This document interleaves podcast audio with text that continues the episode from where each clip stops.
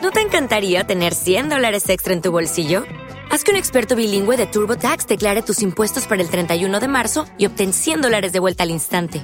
Porque no importa cuáles hayan sido tus logros del año pasado, TurboTax hace que cuenten. Obtén 100 dólares de vuelta y tus impuestos con 100% de precisión. Solo con Intuit TurboTax. Debes declarar para el 31 de marzo. Crédito solo aplicable al costo de la presentación federal con TurboTax Full Service. Oferta sujeta a cambios o cancelación en cualquier momento.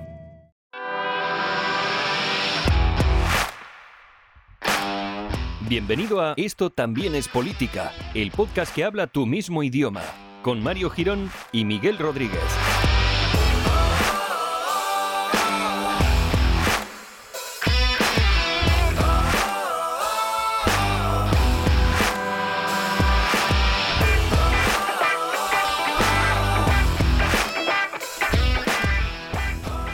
Hola amigos y amigas, bienvenidos al episodio número 85 de Esto también es política, el maravilloso podcast que está incandescente en esta época, porque tenemos una época pues de alegría, de disfrute y de fiesta de la democracia. Por fin lo podemos decir amigos, estamos ya inmersos en la maravillosa fiesta de la democracia, ¿eh? Vaya, por culo están dando. ¿Qué pasa Miguel? ¿Cómo estás?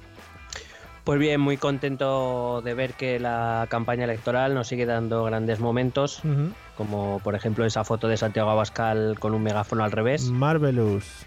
Eh, por ejemplo esa declaración de Pablo Casado diciendo que el consumo interno ha caído un 137%. Marvelousos, mejor. Quiero decir, no entiendo que haya una caída posible más allá del 100%, pero bueno, eh, por Bueno. lo visto, No sé.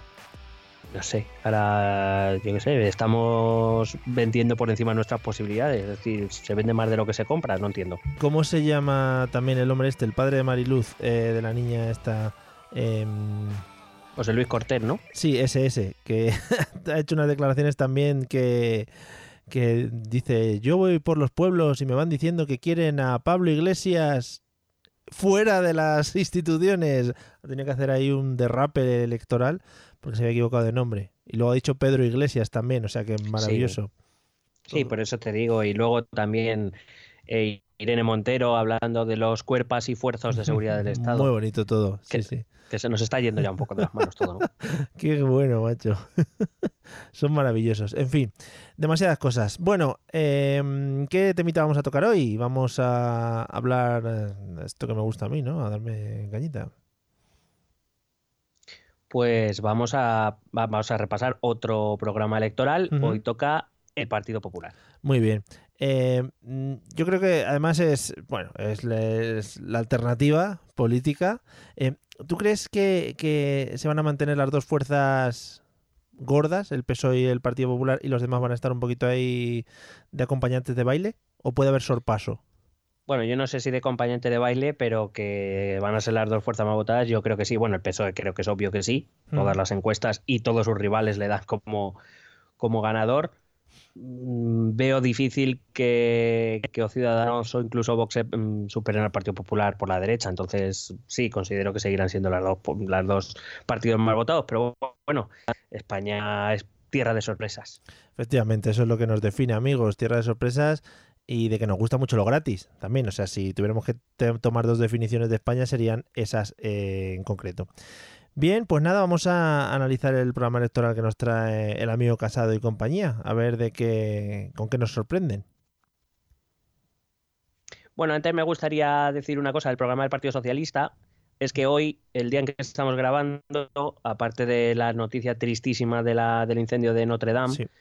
Eh, que por cierto, dentro de lo malísimo ha habido una noticia buena que acabo de leer, que es que los bomberos dan po- por, salvada la estructura y las dos torres, o sea que, que han y además han salvado casi todas las reliquias y obras de arte, con lo cual, bueno, dentro de lo terrible, eh, el trabajo de los bomberos ha hecho, ha salvado buena parte del- de la herencia histórica, lo cual me alegra. Eh, respecto al programa del PSOE, es que hoy ha sacado el programa completo. Lo que nosotros leímos Joder. fueron, pues digamos, como la preview, ¿no? Joder, Eh, el sí. sí, los spoilers, Sí, lo sí. más interesante. Eh, pero bueno, eh, como entiendo que eh, evidentemente eran esas 110 medidas las de más relumbrón por parte del Partido Socialista, pues doy por visto el programa. Me va a pasar lo mismo con Partido Popular, que no ha presentado preview, sino que ha presentado el programa completo con 500 medidas Ah, muy bien. con trampa. hay que decir, porque algunas se repiten en varios apartados. Como tocan varios temas, pues la aprovechan y las repiten. Es como, hombre, pero eso es trampa, ¿no? Vaya, vaya sorpresa, ¿no? Un político haciendo trampas en nuestro país. Eh, Yo creo que es la primera vez incluso que lo escucho. Jamás había visto. No se había visto. Jamás había visto. Bueno, en fin. Pues nada, cuando quieras, todo tuyo. Sí, vamos a ir un poco rápido porque, claro, son 500 medidas. También aviso que muchas de ellas me las he saltado, o bien Oh, por repetitivas, vaya. o bien porque no dicen nada. El programa del PP hay que advertir que es en, en global es más clásico, ¿no? Del tipo que conocemos, mucho fomentar, mucho potenciar, fortalecer, Hmm. poca concreción, mucho deseo bonito, poca medida eh, Vaya, concreta. Sorprendente también, ¿eh? Por otra parte. Esperábamos, sí. Así que cualquier medida que no comentemos, igual que en el si alguien le da por mirar, ojear el programa completo del PSOE y no la hemos comentado porque no está dentro de las 110 medidas, pues si, si alguno quiere que la comentemos, que nos escriba. Eh, Eh, luego damos los métodos de contacto, sí, sí. que nos escriba y comentamos lo que Ta- sea menester. que tampoco se ansie la gente ahora con conocer todo el programa electoral si hasta, han estado tantos años sin leerse ni uno, ¿eh? También lo digo. El- Eso es cierto, o sea, 110 medidas son 110 medidas más de las que normalmente se miraban. Vamos, yo por lo, por lo pronto sí. Yo por mi parte, vamos. En fin. Vamos al lío. Eh, primer bloque. Eh, comprometidos con el fortalecimiento de la nación. Claro que sí, hombre. A tope. Empezamos fuerte. Eh, la medida 1 siempre es muy importante, porque es la que se le. Si alguien mira el programa, es la que se lee todo el mundo, es la 1. Claro, claro. Bueno, la 1 del Partido Popular dice: Reafirmamos el compromiso del Partido Popular con la unidad de España, la Constitución de 1978 y Toma. el modelo autonómico que consagra la democracia parlamentaria, el vínculo con la Unión Europea Joder. y los valores de libertad e igualdad de todos. Como medida es una mierda, pero bueno, más que nada porque no es ninguna medida, Ya. pero ah, debe ser que es que le quedaba una para las 500. Hombre, pero engloba un poco todo, ¿no? Eh, le ha faltado, yo qué sé, hablar de un poco del aborto, un poquito por ahí de las familias y ya estaría todo. Sí, no, porque quiero decir, aquí lo sorprendente hubiera sido, reafirmamos nuestro compromiso, el compromiso del Partido Popular con la eh, división de España en contra de la Constitución y de su modelo autonómico, en contra de la democracia parlamentaria, el vínculo con la Unión Europea y los valores de libertad e igualdad. Eso me hubiera sorprendido. Viva la droga y a tope con la Sí. cacería, claro. No, bueno, de la caza hablamos luego. Ah, vale, vale. Bueno, eh, con- está muy bien, reafirman su posición, pero no es ninguna medida. Vamos a la 2, donde dice reforzaremos la presencia del Estado en todas las comunidades autónomas. Mm. Ampliaremos los recursos materiales y humanos a disposición de las delegaciones del gobierno. Eh, mi comentario aquí ha sido, eh, primer- bueno, primero aumento del gasto público. Vamos a encontrar, como en casi todos los programas electorales, y no todos, Sí. muchas medidas que aumentarán el gasto público y muchas medidas que van a bajar los ingresos del Estado. Ah, muy bien. ¿Vale? Eh, en, Mm. esta, en esta modalidad que tenemos eh, de programas electorales. Mm. Eso lo primero. Y lo segundo que me ha sorprendido es que de parte del PP, un partido que se dice liberal en lo económico, que quiere más funcionarios. Mi pregunta es, ¿seguro que este es el programa del PP, que nadie se ha colado aquí a, a meter mano? Ya. Sí, sí. Punto 3. Impulsaremos una legislación que establezca normas armonizadoras que aseguren la unidad de mercado con el fin de evitar la aparición de obstáculos. Ostras. No sé de qué obstáculos hablan y entiendo que por armonización que asegure la unidad de mercado, como no sea la armonización fiscal, es decir, la fiscalidad que el mercado, no sé si en general, si algo, es que como es una, esto es un, queda muy bonito, probablemente no lo entienda nadie, de hecho es que no lo deben entender ni ellos, Mm, pero vamos, es una propuesta de nada, porque claro, eh, no sé qué quiere decir normas armonizadoras que aseguren la unidad de mercado, se me ocurre la armonización fiscal, pero como no concreta nada, pues no te no, no puedo ayudar a nuestros Es oyentes. que en también el adjetivo armonizador es como muy, muy genérico, ¿no? Sí, claro, eh, pero, pero más que nada porque como tampoco en- para saber qué significa armonizador Ya, tenemos que conocer el punto de partida. Eh. Como no sabemos de qué están hablando, Bueno, pues armonicemos nuestros nuestras voces. Por ejemplo, igual van a cantar o algo, sí. ¿Te imaginas ahí? Joder. En cumplimiento de nuestro programa electoral, en su Vamos medida a 3, vamos a cantaros unas canciones. Ojalá, unos Christmas carols en Navidad sería maravilloso. Punto 4. Con el objetivo de recuperar la legalidad constitucional eh, y para proteger el correcto ejercicio de la autonomía en Cataluña. Joder, Sí, sí, esta sí es específica, ¿eh? qué rápido entran, sí. De acuerdo con el procedimiento previsto. Uy, se han tardado cuatro cuatro proposiciones. Ya, ya, estaba calentito. En plan, venga, pon tres ahí de relleno y métela ahí. Sí, además es cuando cambia de página. Las tres es en una página anterior con una foto y ahora ya entran en la Claro. chicha. Bueno, eh, de acuerdo con el procedimiento previsto en el artículo 155 de la Constitución española, aplicaremos, por el tiempo que resulte inexcusable, cuantas medidas sean necesarias. Eh, valoramos, valoraremos perdón, con especial atención por un adecuado ejercicio de las competencias en educación, régimen penitenciario, medios públicos de comunicación y hacienda pública. Yo no sé, y esto ya lo hemos explicado anteriormente, no sé si el Partido Popular sabe que para poder aplicar el artículo 155 de la Constitución, este dice que se tiene que dar una actuación manifiestamente ilegal o anticonstitucional. Hmm. Y entiendo que si el Partido Popular quiere aplicar el artículo 155, creo que voy a hacer prácticamente el mismo comentario cuando comentamos esta medida en el programa de Vox. Si el Partido Popular está abogando por una aplicación del artículo 155 es porque entiende que se está dando una actuación manifiestamente legal o anticonstitucional, Sí. o que, que no cumple con las obligaciones constitucionales. Y por tanto, si el Partido Popular entiende eso, lo que no sé es por qué no está yendo ahora mismo a un tribunal para empezar. Ya, bueno, tiene muchas cosas que hacer ahora mismo. Por ejemplo, mm, pegar carteles, por ejemplo. Ah, bueno, eso sí, Hmm. eso sí es verdad que lleva su tiempo. Repartir globos, en fin. y, eh, y caramelos. Pero aparte de eso, eh, me refiero, el partido que ellos autoproclaman, el partido que defiende a la justicia, eh, bueno, pues eh, ahora mismo está diciendo que la Fiscalía no está haciendo su trabajo, que los jueces no están haciendo su trabajo y que las fuerzas y cuerpos de seguridad del Estado no están haciendo su trabajo. Así que a lo mejor a veces no entienden las, las consecuencias de sus propios comentarios, pero bueno, está bien Que me- ser consciente. Me ha llamado la atención un poco, no sé si la frase decía algo así literalmente al principio, eh, vamos a hacer que se respete la Constitución o algo así, empezaba la frase. Con el objetivo de recuperar la legalidad constitucional. Claro, eh, creo que lo hemos hablado un par de veces, ¿no? No es una cosa que ya se está haciendo. Es decir, Sí, bueno, es mm, el, el- el Estado, sin Sí. el Partido Popular, me refiero, sin el Partido Popular y Sí. sin ningún partido, el Estado ya tiene resortes para hacer que se cumpla la, legalidad constitucional.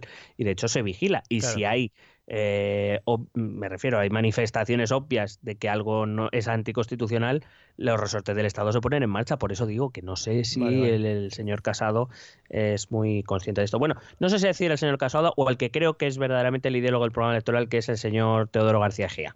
Ah, ostras, cuidado, ¿eh? Que salen ahí los, los que vienen por detrás. Esos son los peores.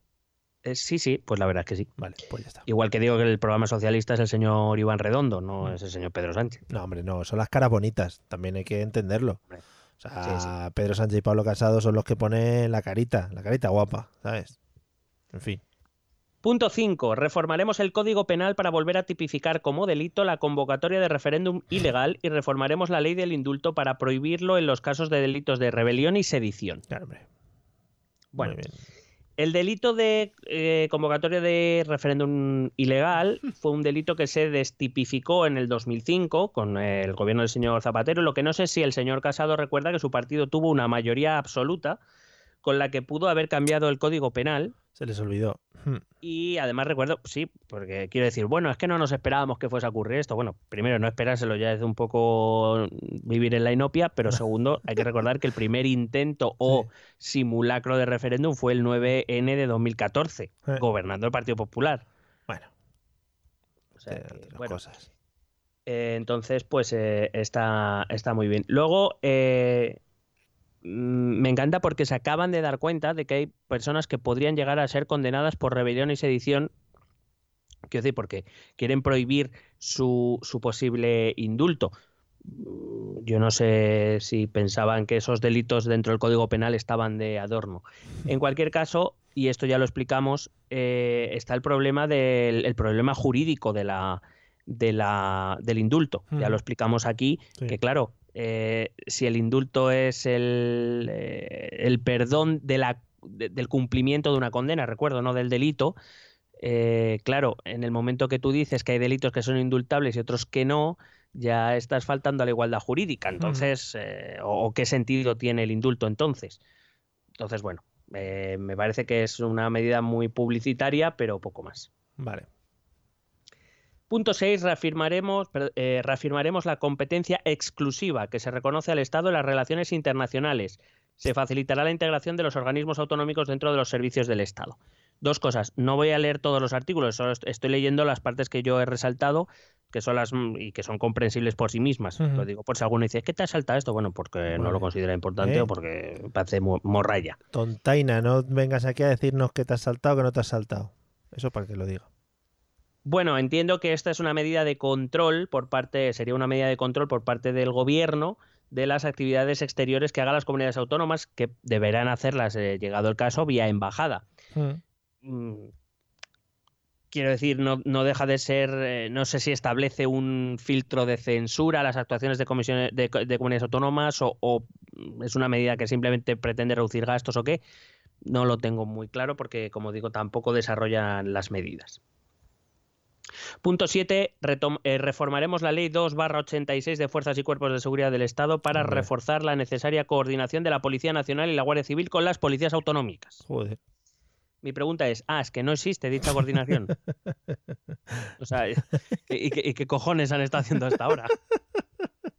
Me gustan mucho tus comentarios de, ah, pero que no se está haciendo. Eh, Claro, o sea, es que yo lo que me pregunto es, o sea, si tú entiendes que hay que reformar la ley para eh, reforzar la necesaria coordinación, es que esa coordinación o es débil o ni siquiera se está dando. Y a mí personalmente me, me asusta un poco, la verdad. Sí, sí, sí, no. o sea, bueno, aquí no tenemos, bueno, sí tenemos policía autonómica específica, no. O Bueno, es- tenemos o la es- Vescam, pero yo creo que deben ser tres coches. Vale, sí, sí. Son tres o cuatro, sí. Pero que sí que es un peligro, hombre. La gente que tiene la seguridad en su, nuestra seguridad en sus manos, que no esté coordinada entre sí, está feo, ¿no? Hombre, Sobre, sobre todo es que además eh, eso indica un poco o te lleva un poco a pensar que además tienen rencillas entre ellos. Es en plan, no, no, le vamos a poner las pilas para que ya estén más tranquilos y colaboren entre ellos. Sí, es que no sé, la verdad es que sí que da un poquito de, de miedete. Punto 8. Durante la próxima legislatura aprobaremos una moratoria que paralizará la cesión de nuevas transferencias a las comunidades autónomas. Se realizará una completa evaluación del funcionamiento del Estado autonómico eh, para que garantice un sector público más racional. Joder, sí que me, me encanta cómo comprometidos, cómo de comprometidos están con el Estado autonómico, Mm. como, como decían en su punto 1. vamos a paralizar las transferencias, claro que sí. Eh, por cierto, algunas de ellas hacia el País Vasco, por ejemplo, están en la propia Constitución. O sea que. Bueno, pues. Eh, eh, en cualquier caso, me encanta lo de la parte de se realizará una completa evaluación del funcionamiento del Estado autonómico. ¿Y qué coño han hecho hasta ahora? O sea, quiero decir eh, que me refiero, quienes han tenido responsabilidades públicas han dicho "Ah, está todo bien.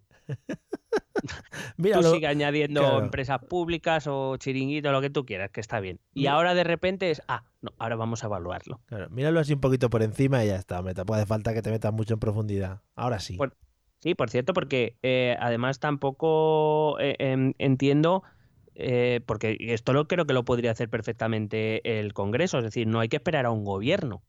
O sea, no, no entiendo tampoco. o sea, esto va por el Partido Popular y por el Congreso, Sí, básicamente. Y bueno, lo del Senado ya es que no lo doy por perdido. vale. Punto 9. Impulsaremos una estrategia nacional de evaluación del sector público eh, para profundizar en la eliminación de organismos superfluos y duplicidades administrativas. Avanzaremos en la reducción del sector público, empresarial y fundacional. Eh, volvemos a lo mismo, que no han debido tener oportunidades de evaluar el sistema público, Claro. que se han dado cuenta ahora de que hay duplicidades. Sí, se acaban de dar cuenta, ¿eh? No jodas, Bueno, que igual a- sobran funcionarios. No, pero que ha dicho para profundizar en la eliminación de organismos Claro. superfluos. Ah, que hemos empezado. Hombre, pero profundizar no significa que hayamos empezado, claro. O sea, profundizar, No, claro, igual puede estamos ser en... desde cero, claro. Claro, efectivamente. Punto 10. Aprobaremos una ley de símbolos nacionales que defienda la convivencia y la neutralidad institucional. Oh, Claro, por eso apruebas una ley de símbolos nacionales. Joder. Se agravarán las sanciones para las autoridades que incumplan el deber de exhibir la bandera nacional Claro. en todos los edificios oficiales o la obligación de que el retrato del jefe del Estado presida los salones de pleno municipales. Por fin, alguien coherente y que pone unas normas que todos estamos esperando. Claro que sí. Aquí, mira, qué bien, muy bien. Eh, mi comentario ha sido, a Vox le gusta esto sí, y eh, después he puesto, claro que sí, esto es lo importante. claro, joder. Eh, y, y en los colegios que vuelva eso, la foto del rey y que al entrar todo el mundo le dé un besito. Sería lo suyo. Iba a decir, y cantemos el himno nacional al entrar, pero claro, cantarlo no. Hombre, cuidado que Marta Sánchez está ahí al quite, ¿eh? Ah, eso sí. Punto 11. Reforzaremos la ley de partidos y exigiremos la ilegalización de aquellos que promuevan la violencia. Claro. Modificaremos la ley orgánica sobre financiación de los partidos políticos para impedir que lleguen fondos públicos a todos aquellos que atenten contra la unidad y los intereses generales de la nación. Claro. Suena un poco también a los que a nosotros nos salgan de los testicles, ¿no? Sí, eh, y aparte a Vox también le gusta esto. sí.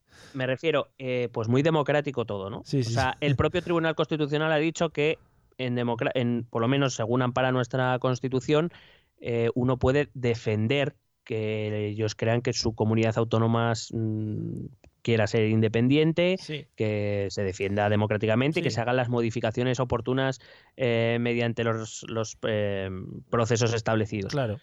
Pero al Partido Popular esto le ha parecido mal. Lo que es la democracia en sí, ¿no? Realmente. Es decir, lo si no les damos diners, Claro. si no les damos diners, pues acaba un problema. Claro, joder. Que, es que tiene unas ideas buenísimas. Brillantes. Punto 12. Va a ser un poco largo, pero es que me ha parecido muy interesante todo él. Lo digo porque, eh, bueno, ahora lo explico. Vale. Desarrollaremos el artículo 3 de la Constitución a través de una ley orgánica de uso del castellano como lengua oficial del Estado, Madre mía. garantizando su utilización en todas las comunicaciones públicas realizadas en cualquier parte del territorio nacional, sin perjuicio del empleo de las lenguas cooficiales allí donde existan. Solo tendrán carácter oficial aquellas actas administrativas que se realicen al menos en castellano. Nadie podrá ser sancionado si no se le ha comunicado en castellano la infracción. Eh, las señales, paneles y placas urbanas e interurbanas utilizarán siempre al menos el castellano. Nadie podrá ser multado o sancionado por utilizar el castellano. Colega. Vamos a ver si yo lo he entendido. Porque cuando lo he leído por primera vez no tenía muy claro por dónde cogerlo. Venga. O sea, eh, este esta propuesta es derogar de facto la cooficialidad de las lenguas autonómicas. Quiero decir, si solo es aquello, solo es válido aquello que tenga al menos el español, significa que algo que solo esté en la lengua, recuerdo, cooficial de la autonomía no es válido. Por tanto, la lengua cooficial no sirve para una puta mierda. Sí. No. Porque si necesitas el castellano, es que la lengua cooficial no es cooficial, es una lengua mm, de palo, podemos decir. Sí, que la utilizan algunos. Sí, eh, más que nada porque con esta propuesta se subyuga la lengua autonómica al castellano. Eh, eso precisamente de lo que se quejan los nacionalistas y que ahora no ocurre es lo que quiere imponer el PP, según esta reforma. Pero voy más allá. Porque esta propuesta dice, desarrollaremos el artículo 3 de la Constitución. Vamos a ver qué dice el artículo 3 de la Constitución. Veamos. Está dividido en, en tres párrafos. El primero dice, el castellano es la lengua oficial del Estado, todos los españoles tienen el deber de conocerla y el derecho a usarla. Derecho, que no obligación. Sí. Dos, las demás lenguas españolas serán también oficiales en las respectivas comunidades autónomas de acuerdo con sus estatutos. Oficial, que no voluntaria, que parece que es que esto no lo entiende el Partido Popular. Es decir, una comunicación en euskera en el País Vasco es oficial, porque es lengua tan oficial como el castellano. Sí. Decir que si no tiene su respectiva traducción en castellano deja de ser oficial es cargarte el artículo 3 de la Constitución, no desarrollarlo. Bueno, desarrollarlo hacia quitar cosas. O sea, el desarrollo para Bueno, eliminar. pues será desdesarrollarlo. Eso es. Y el punto 3 que dice, la riqueza de las distintas modalidades lingüísticas de España es un patrimonio cultural que será objeto de especial respeto y protección. Joder, es que. Por mis cojones. Muy bien.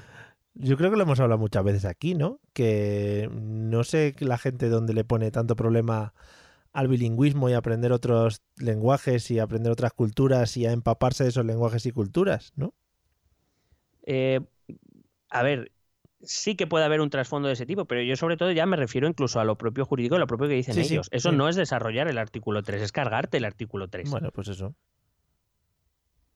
Punto 13 dice aprobaremos una iniciativa legislativa para garantizar el correcto cumplimiento del requisito de prestación de juramento o promesa de la Constitución por parte de todos los cargos electos y autoridades públicas. Mía. Así me gusta, coño, que lo dejen bien claro. Claro, joder.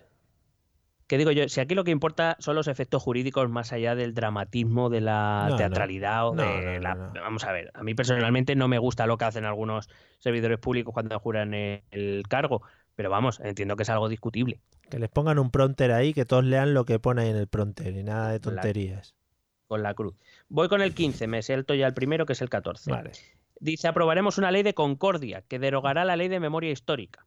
Mm. Una ley que incluya a todas las víctimas y que haga del recuerdo de los hechos históricos un alegato en favor de la libertad y la paz, la tolerancia y la convivencia, para que nunca más, por ningún motivo y bajo ninguna circunstancia, vuelva el odio y la violencia entre españoles. Muy bonito. Bueno, quienes me conocen y con quienes he hablado del tema saben perfectamente que eh, hay algunos aspectos de la ley de memoria histórica con las que yo no estoy de acuerdo o me parece que están mal redactados o, bueno, simplemente no concuerdo. Pero exactamente, si ese es el espíritu que quiere trasladar el Partido Popular a una ley de concordia, exactamente ese mismo espíritu es el espíritu de dicha ley, que es una ley muy mejorable, repito. Lo que hace que el equipo, el PP, desde mi punto de vista, es una vergüenza. Eh, lo raro es que no hayan usado expresiones del tipo para no reabrir heridas y este Hombre. tipo de, de Sí. cosas. Sinceramente, eh, eh, aparte me asusta un poco cuando un político diga que haga el recuerdo de los hechos históricos un alegato en favor de la libertad, es decir, utilizar un relato histórico para lo que tú consideres oportuno. Eso lo llevamos sufriendo muchos años eh, y, y precisamente desde lo que acusas al Partido Socialista, lo único que quieres es que el relato de los hechos históricos mm, sea, eh, concuerde con tu visión. No quieres un relato de los hechos, eh, no voy a decir objetivo, pero sí imparcial por parte de historiadores y demás. Tú- Lo que quiere cada uno aquí es que el relato de los hechos concuerde con su visión de las, de las cosas. Y personalmente me parece peligroso y me parece aberrante. Sí. Y hasta aquí mi alegato. No, perfecto, perfecto. Nada más que añadir. Punto 17. Promoveremos la fiesta nacional del 12 de octubre en el conjunto de la sociedad española e impulsaremos actividades en torno a ella en todos los centros escolares españoles. Joder, qué bonito, coño. Ya estaba faltando cosas como estas, ¿eh? Eh, dos cositas. La primera, gracias eh, Pablo Casado y Teodoro, Teodoro García Egea por respetar mi libertad de cátedra. Gracias por Mm. no decirme lo que tengo que hacer en el aula. Y punto dos, pero que digo yo, que luego mm, a lo mejor niños pintando lazos amarillos en la escuela es adoctrinamiento. Pero esto, pero actividades del 12 de octubre y de Viva España no. es que la coherencia hay que verla, ¿eh? Sí, sí, sí. En fin. Si es cambiar una bandera por otra. Bloque 2. Una revolución fiscal para Oh, el yeah. crecimiento económico y la competitividad. Prepárate porque vas a estar exigido aquí, ¿eh? Utiliza muchos palabras también mm, Venga, voy- tecnológicos. Voy, voy. Sí, pues bueno, ya en, en el último el último episodio ya la he cagado. O sea, me voy a mantener al margen de definir palabras, porque todas las que dije las dije mal. Entonces, Que, que no, que son los telegramas, que son muy ah, vale, vale, vale. Bueno, empezamos con, empezamos con la parte de eh, impuestos. Ujú. 18. Cumplir los compromisos que se derivan del Pacto de Estabilidad y Crecimiento de la zona euro. Me parece una propuesta rompedora, porque vamos, más que nada es que cum- salga el gobierno que salga lo va a tener que cumplir. Sí. O sea, no.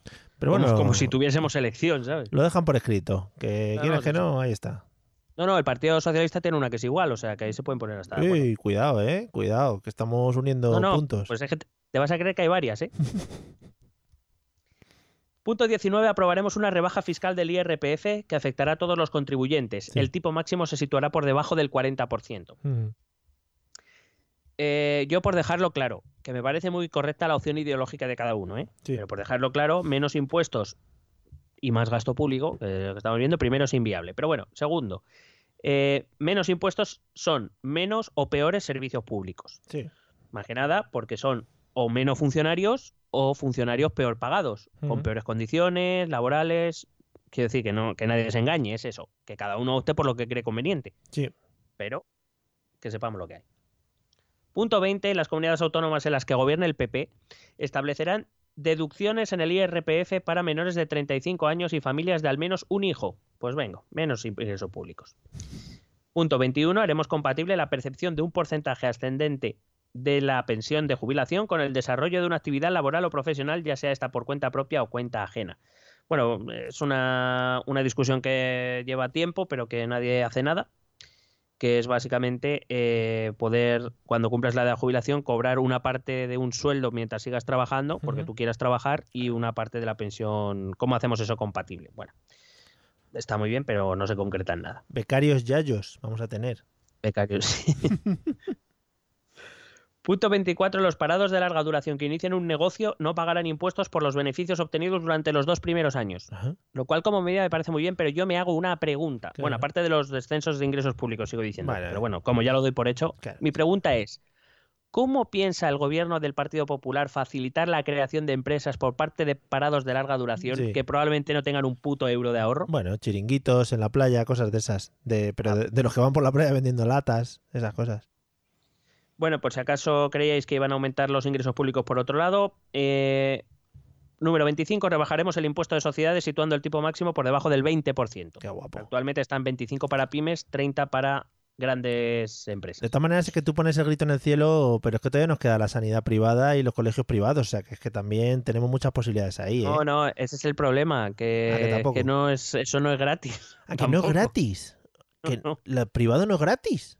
Hostia, no, no. macho, vaya. No, no, pero me refiero, no es que no sea gratis Ah, en bueno, el, eh, sentido, hay que... el sentido de que, no, no, quiero decir, si cada uno se lo quiere pagar, que se lo pague y el Eso Estado ahí no entra. Con lo cual ahí sí sería gratis para el Estado. El problema es que estamos pagando una sanidad privada que sí que estamos pagando con dinero público y una educación concertada que no deja de ser pago de dinero público a escuelas privadas. O sea que... Pues nada. Eh, punto 26, suprimiremos el impuesto sobre el patrimonio. Mm. Claro, no vaya a ser que logremos una sociedad más justa. Eh, punto 27, eliminaremos el impuesto de sucesiones y donaciones. Punto 28, eliminaremos el impuesto de actos jurídicos documentados. Hombre, Punto 29, reducir- vendría bien. reduciremos las cotizaciones sociales. Yo lo que no sé es cómo coño vamos Claro. a pagar todo lo demás. claro, claro, el dinero de dónde va a salir. No sé. Tendremos niños. Haremos crowdfundings entre la gente. Propuesta 30, reforzaremos las políticas de lucha contra el fraude fiscal. Esto tampoco lo había propuesto nadie, ¿verdad? Mm. Eh, lo digo por si lo echabas en falta. No, no. Propuesta 31, promoveremos la claridad fiscal Joder. y eh, la agencia tributaria emitirá a cada contribuyente de, de manera anual un informe de transparencia fiscal que le venga a decir que de dónde ha salido su dinero y a dónde ha ido. Claro. Bueno, eh, una cosa es que el ciudadano esté mejor informado de cómo se han distribuido sus aportaciones a las cuentas públicas, lo cual me parece siempre bien. Y otra cosa es promover la claridad fiscal, que es lo primero que dice. Yo creo que son dos conceptos que no tienen nada que ver. Quiero decir que a mí me llega un informe de la agencia tributaria en la que me diga, pues mira, te hemos retenido tanto, de esto ha ido esta parte a educación, esta sanidad, esta a tu, a tu pensión o a las pensiones, o esto a tu tratamiento médico, Sí. me parece bien, es informativo, pero eso no es claridad fiscal. El sistema fiscal español no hay Dios que lo entienda Joder. Dudo mucho que el señor Casado sepa ni siquiera cómo funciona nuestro sistema fiscal. Entonces, por, promover la claridad fiscal, entiendo que eh, debe ser eh, que nosotros entendamos cómo funciona la fiscalidad en España. Pero aparte de que digo que es bastante complicado, bueno, claro, si quita todos los impuestos que ha dicho antes, se vuelve mucho más fácil. Pero eh, entender la fiscalidad en España es complicado de narices. Soy profesor de economía en un instituto y es complicado, es muy complicado. Es más, propongo que en el debate del próximo día 23 le pregunten a Casado que explique la fiscalidad, Sí. a ver si él lo tiene claro. En tres minutitos, ¿no? Que a ver si le da un repasito a eso. Mm. Punto 32. Dentro del plan, empezamos, ¿eh? Dentro del plan Startup Spain. así no, así no puedo, Mario. Venga. Si me, va, si me va a reír a la primera. Venga, Startup Spain. Dentro del plan Startup Spain, Yeah. impulsaremos una amplia reforma fiscal para dinamizar la inversión de capital privado y favorecer el acceso a financiación de emprendedores, que incluirá reformas para el carried interest, los fondos de capital riesgo, el venture capital, los exit tasks Mm. o la inversión privada individual en startups. Sí, sí. Pues vamos. Esto- todo está clarísimo. Yo lo único que he buscado, que ha sido lo del carried interest, es básicamente eh, participación en beneficios. Pero bueno, claro, entiendo que cuando un capital privado invierte en una empresa, pues participará de los beneficios. ¿no? Bueno, igual no. bueno, Igual es perder dinero ahí. Tú te sobra el dinero y lo echas ahí en startups. Un poquito aquí, ahí. Bueno, pues eso. Que, mm, básicamente aquí lo importante era que conocieras que tenemos un plan Startup Spain. Oja- oh, joder. Está muy bien pensado el nombre, además, ¿eh? Muy coherente. Pues espérate a la 33. Pondremos en marcha sistemas sandbox. Supervisados por los reguladores para el desarrollo de tecnologías como la blockchain. Yo te juro, yo espero que quien haya escrito esto sepa lo que es. Sí. Y me encanta la claridad de un programa electoral donde todo el mundo accede a, lo que quieren decir las propuestas. Bueno, yo me he intentado informar de lo que es un sandbox. Sí. No sé si tú tienes idea. Una caja de arena. Co- Sí, correcto, la del gato. Mm. Bueno, es una especie de entorno controlado donde se ponen a prueba nuevos modelos de negocio antes de eh, permitir su inclusión en el mercado. Sí. Es decir, Sí, digamos, final- una- es una, un tester. Sí, al final, de- dentro de. Ya lo voy a liar. Dentro de. O sea, Sandbox puede haber en varios contextos y uno en el mundo de los negocios supongo que será ese, pero se utiliza en muchos otros contextos, ya digo, pues para eso, para hacer pruebas controladas antes de sacar un producto al mercado o antes de, de- de testear un programa, una aplicación o lo que sea. Pues eso, que van a poner en marcha sistemas sandbox con tecnología blockchain. Bueno, a ver lo de la Para, tecno- te- para tecnología blockchain, eh, en- encarecidamente recomendamos a Remember, que hace mucho que no lo Sí. he nombrado, por cierto, Sí, sí. y a su bitácora de ciberseguridad. Y nosotros, concretamente, cuando hablamos de los Bitcoin, él Hmm. nos explicó que era el blockchain, así que ahí podéis echarle un oído a, a lo que nos contó. Es verdad, está muy bien el blockchain. Pregunta 34. Elaboraremos una política de importantes incentivos fiscales, porque, claro, no solo quitamos impuestos, sino que también deducimos los que dejamos vivos, los Hmm. vamos a deducir. Joder, también. qué claro que bien, sí. tronco. Vamos a ganar mucha pasta. En el 35 van a crear un plan de atracción de talento. Se llama así con mayúsculas, plan de atracción de talento. Claro, el PAT. Que- El PAT, sí, el del hoyo 15. Y eh, ¿cómo, ¿cómo va a crearse este plan de atracción de talento? Con incentivos fiscales. Pues venga, claro, Claro, que sí, hombre. sí, nos sobra el dinero al final. Claro, joder. Será por dinero. Cuidado a esta. En las comunidades autónomas donde gobierna el PP no se crearán nuevas figuras tributarias. A ver, a ver. Eh, pero esto se puede hacer, es decir, eh, en, la- en unas comunidades autónomas sí, en otras no. Bueno, claro, eh, eso al final depende de cada comunidad autónoma. Claro, dentro del margen que tienen las comunidades autónomas para crear nuevos tributos, sí. La cuestión es que me parece muy bien primero que metan, porque lo hacen en varios momentos, ¿eh? Eh, metan propuestas a nivel autonómico cuando este programa se supone que es a nivel estatal, Sí. es para las elecciones generales, no para las autonómicas que son un mes después, lo cual no sé hasta qué punto esto, no sé si podría ser recurrible. Igual ya lo usan. Pero bueno. Para esas también. Ya dicen, tiramos con este. Eh, bueno, pero es que a lo mejor no todas las propuestas son aplicables en las comunidades autónomas y supongo que cada co- comunidad autónoma sacará su propio programa donde hable de los, pro- los problemas de su propia comunidad autónoma, entiendo, llámame loco, Sí. pero bueno. Loco. Eh, en cualquier caso, deja claro que va a ser en las comunidades autónomas donde gobierna el PP, es decir, si el PP gana en las generales y gobierna, ya veremos. A nivel estatal no dice nada. Ya. Entonces, a nivel eh, autonómico, lo primero. Y lo segundo, cuidado con esta propuesta, porque me parece que es de una forma completamente innecesaria atarse mucho las manos. Es decir, si ya estás diciendo que no se van a crear ningún nuevo tipo eh, de gravamen, eh, me parece peligroso, sobre todo teniendo en cuenta si vas a gobernar a lo mejor en alguna comunidad que necesita aumentar ingresos y estamos y en la evolución económica que es imparable, por ejemplo, en cosas como nuevas tecnologías o en, eh, me- medio ambiente o eh, nuevos caminos de negocio. Eh, cuidado, no sea que de repente te encuentres con una burbuja que te estalle en la cara porque necesites crear un tributo y no vas a poder porque, bueno, claro, se van a saltar el programa electoral. Ay, ay, te iba a normal. decir. Serían los Pero va- primeros. Que no. Pero bueno, que me parece una forma innecesaria de atarte las manos a ti mismo, es absurdo. Ya, bueno, fíjate, a veces nos quejamos de que no son nada concretos y para una que son con- tienen un poco de concreción, ¿no? Ya, pues eh, será por eso que no hacen muchas concretas, porque las que hacen concretas Sí, sí. Bueno, em, tú dirás, bueno, pero los municipios eh, no perderán tanto ingresos. Mm. Bueno, pu- 38. En todos los municipios donde gobierna el PP, el IBI se seguirá reduciendo progresivamente hasta el mínimo legal. Vamos a quitarnos ingresos que son una carga al final. Claro, o sea, al final, tanto contar y tanto contar, eso, la gente se cansa. Punto 40. Impulsaremos la reforma del sistema de financiación autonómica basado en los principios de igualdad, equidad, transparencia y corresponsabilidad fiscal. A través de la Comisión Nacional de Administración Local propondremos una reforma del sistema de financiación de los ayuntamientos. Yo creo que el Partido Socialista tiene una que era palabra por palabra muy parecida. Bueno, parto de la base de que yo no voy a estar de acuerdo con el sistema de financiación que proponga el PP. Ya lo aviso porque creo que él quiere más, centralización y yo desde mi humilde punto de vista considero la descentralización como un buen sistema. En cualquier caso, si todos los partidos están de acuerdo en modificar el sistema de financiación autonómica, ¿por qué no hay nadie negociando? O sea, Claro. ¿por qué no hay nadie proponiendo nada? Ya.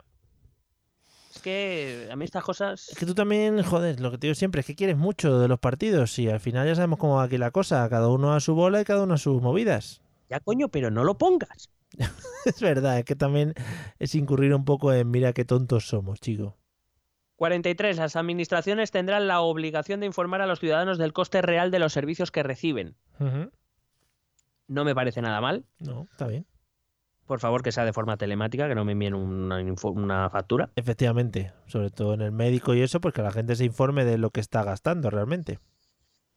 Pero vamos, que me gustaría recordar al Partido Popular que hay un portal de transparencia, por cierto, que puso en marcha el gobierno del Partido Popular, donde ya se pueden informar parcial, se podrían informar parcialmente de los gastos genéricos, entiendo. Bueno, Y aparte vuelvo a lo que tú y yo también hemos hablado muchas veces. Si herramientas hay, pero o no sabemos que las tenemos, o nadie se ha molestado en utilizarlas o en pensarlas. sí. Segura, seguramente es eso, es que nadie sabe que existen. ¡Hostia, que ya existía esto! No jodas.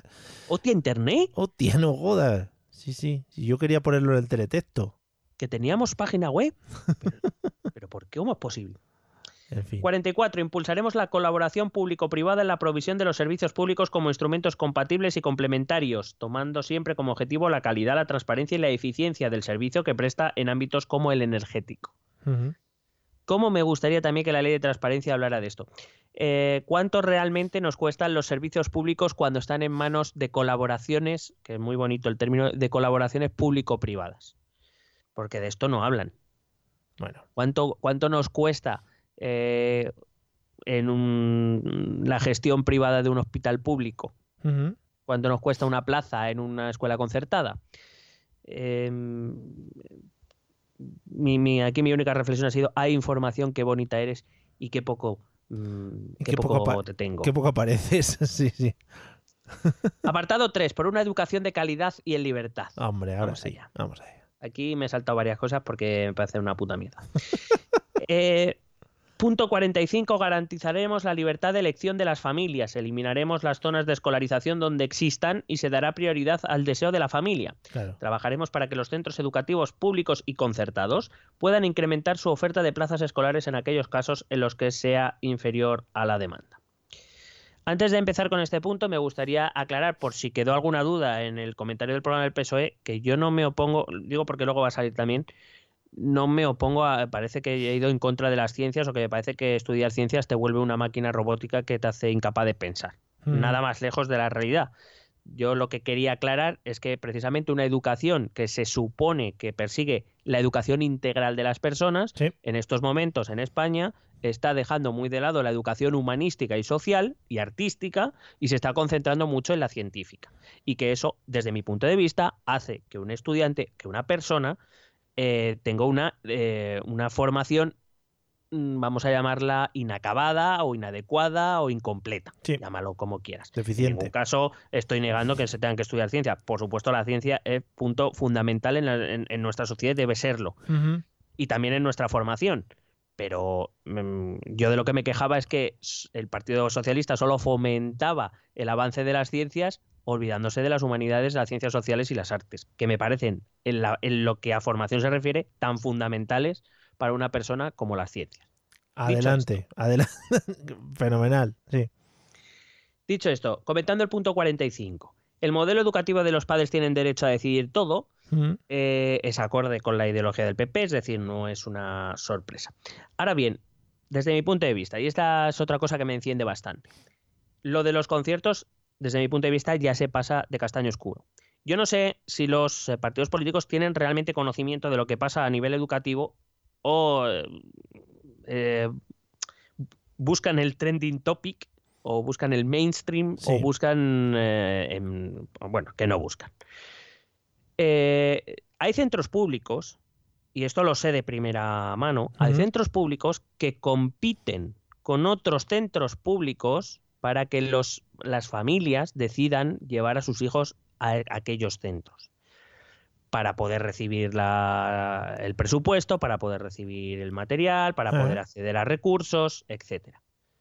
Mientras que los colegios concertados, que en su momento podían tener incluso, bueno, incluso no, tenían una, una lógica, y era que cuando no había suficientes plazas públicas, se pagaban en centros privados mediante un concierto educativo. Lo que no puede ser es que ahora mismo empiecen a faltar alumnos en la pública y nosotros sigamos pa- eh, pagando plazas concertadas. Ya. Quiero decir, no tiene ningún sentido. o eso, o eliminas escuelas públicas, porque es que lo que no puede ser es que mantengas escuelas públicas con cada vez menos líneas, menos alumnos y menos recursos, Sí. mientras sigues pagando una concertada. No tiene mucho sentido, ¿no? Y, y repito, yo no me meto, jamás me meteré con la educación privada. Eh, mm, porque sería piedras contra mi propio tejado también. vende, vende. Pero aparte de eso, porque, oye, si tú quieres un modelo de educación diferente al que el Estado te ofrece, pues lo pagas y punto. y Claro. no hay ningún problema. Pero lo que no puede ser es que entre todos estemos pagando plazas de privada cuando tenemos plazas libres en la pública. Estamos pagando dos veces por lo mismo. Ya. Luego, luego que si vamos a hacer una evaluación del sistema, que si vamos a reducir gasto que, y duplicidades y no sé qué, bueno, pues. Pero si es que ni siquiera en tu propio programa electoral eres coherente con eso. Ya. En fin. Eh, punto 47. Mantendremos el cheque 03 de 1.000 euros al año para compensar a las familias con hijos menores de 3 años, tanto eh, por gastos de guardería y colegio como de cuidadores profesionales. Mario, ¿qué sabes de este cheque? Pues no lo sé, no lo tengo muy claro. No sé si tengo que hacer algo o lo que sea. Bueno, pues búscalo, que son mil euros al año. Que digo yo que con mil euros al año tampoco te dará para Muy mucho, pero ricos, bueno, muy menos de una piedra. Sí, no, creo que mi señora esposa, se lo- no sé qué, se tiene que quitar la del RPF, no sé qué, unas movidas, sí. Punto 48. Ampliaremos a todas las comunidades autónomas la educación con- eh, concertada al bachillerato y la formación profesional básica para que esta no sea una etapa que quede fuera del sistema de financiación actual. Mi pregunta es, ¿pero por qué no aprovechamos los recursos públicos? Ya.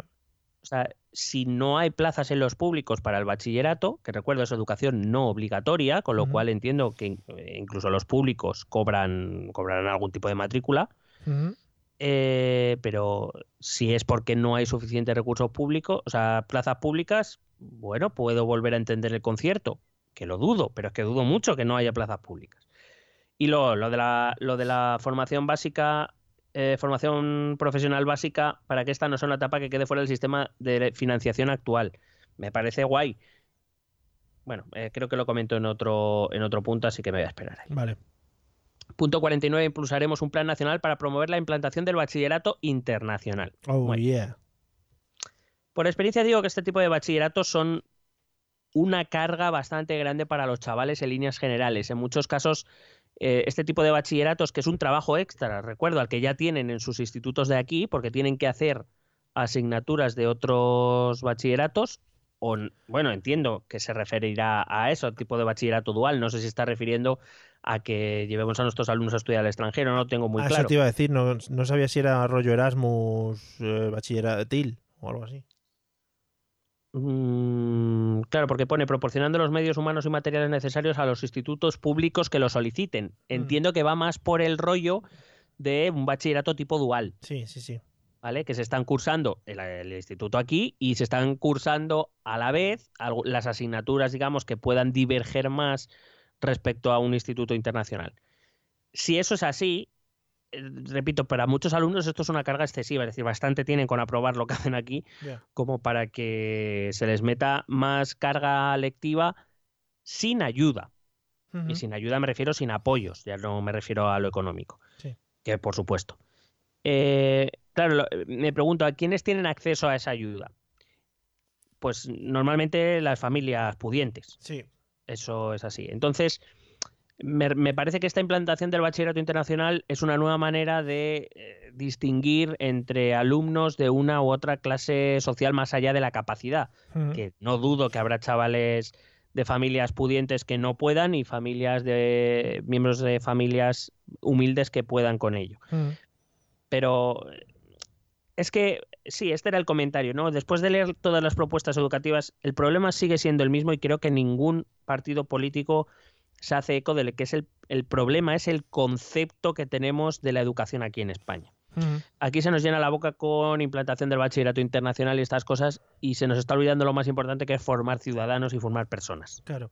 También eh, es eso, son propuestas que suenan muy bien, ¿no? Esas- o sea, si yo lo leo esto sin entenderlo, pues el tema bachillerato internacional dices, oye, pues mira qué bien, no tengo ni puta idea de lo que es, pero son dos palabras que quedan muy bien juntas y tiras para adelante. Claro, esto es como el bilingüismo. Lo que pasa es que una cosa es lo que te venden y otra cosa es lo que luego los miembros de la, de la comunidad educativa nos, nos encontramos. Que está muy bien, eh, los políticos venden humo que nosotros no podemos llevar a cabo en muchos casos. Claro, también supongo que dependerá y todo esto se tiene que apoyar en la educación de los chavales desde, desde infantil. Es decir, que un tío no puede afrontar eh, esto que denominan bachillerato internacional si no tiene una base específica una vez llegado a ese punto. Claro, y en el fondo yo creo que es que al fin y al cabo se, se nos está exigiendo mucho a, los profesores y sobre todo se les está exigiendo mucho a los chavales cada vez más. Ya. Y se nos está olvidando precisamente que es, que es eso, que más allá, evidentemente, de los conocimientos, de las capacidades que tengan que adquirir, que por supuesto las tienen que adquirir, la educación es una etapa importante en el desarrollo como persona para el resto de tu vida. Que cuando les soltemos, entre comillas, a la vida adulta, eh, eh, tendremos chavales muy centrados en las asignaturas STEM, en las nuevas tecnologías, en el bachillerato internacional, en el bilingüismo de aquella manera, y a veces se nos olvida que a lo mejor tendríamos que formar mm, mejores personas que no mintieran en un programa electoral.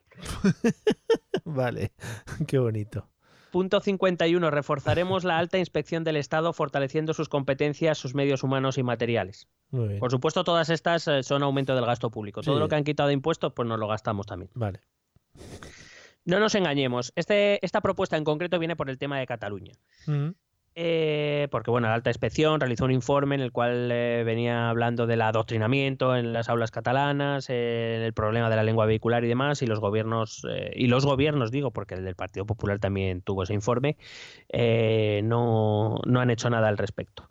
Bueno, lo que hay que hacer, pero volvemos a lo mismo, nos quedamos eh, mm, siempre tengo la sensación de que nos quedamos con el, pues hacemos esto porque es la noticia, porque es lo que demanda la gente, la gente se queda en esa superficie. Ese es, el problema de esto es la inspección en general. Es que la inspección necesita una reforma de arriba a abajo. Toda la inspección, no solo la alta, toda la inspección, todo el sistema de inspección.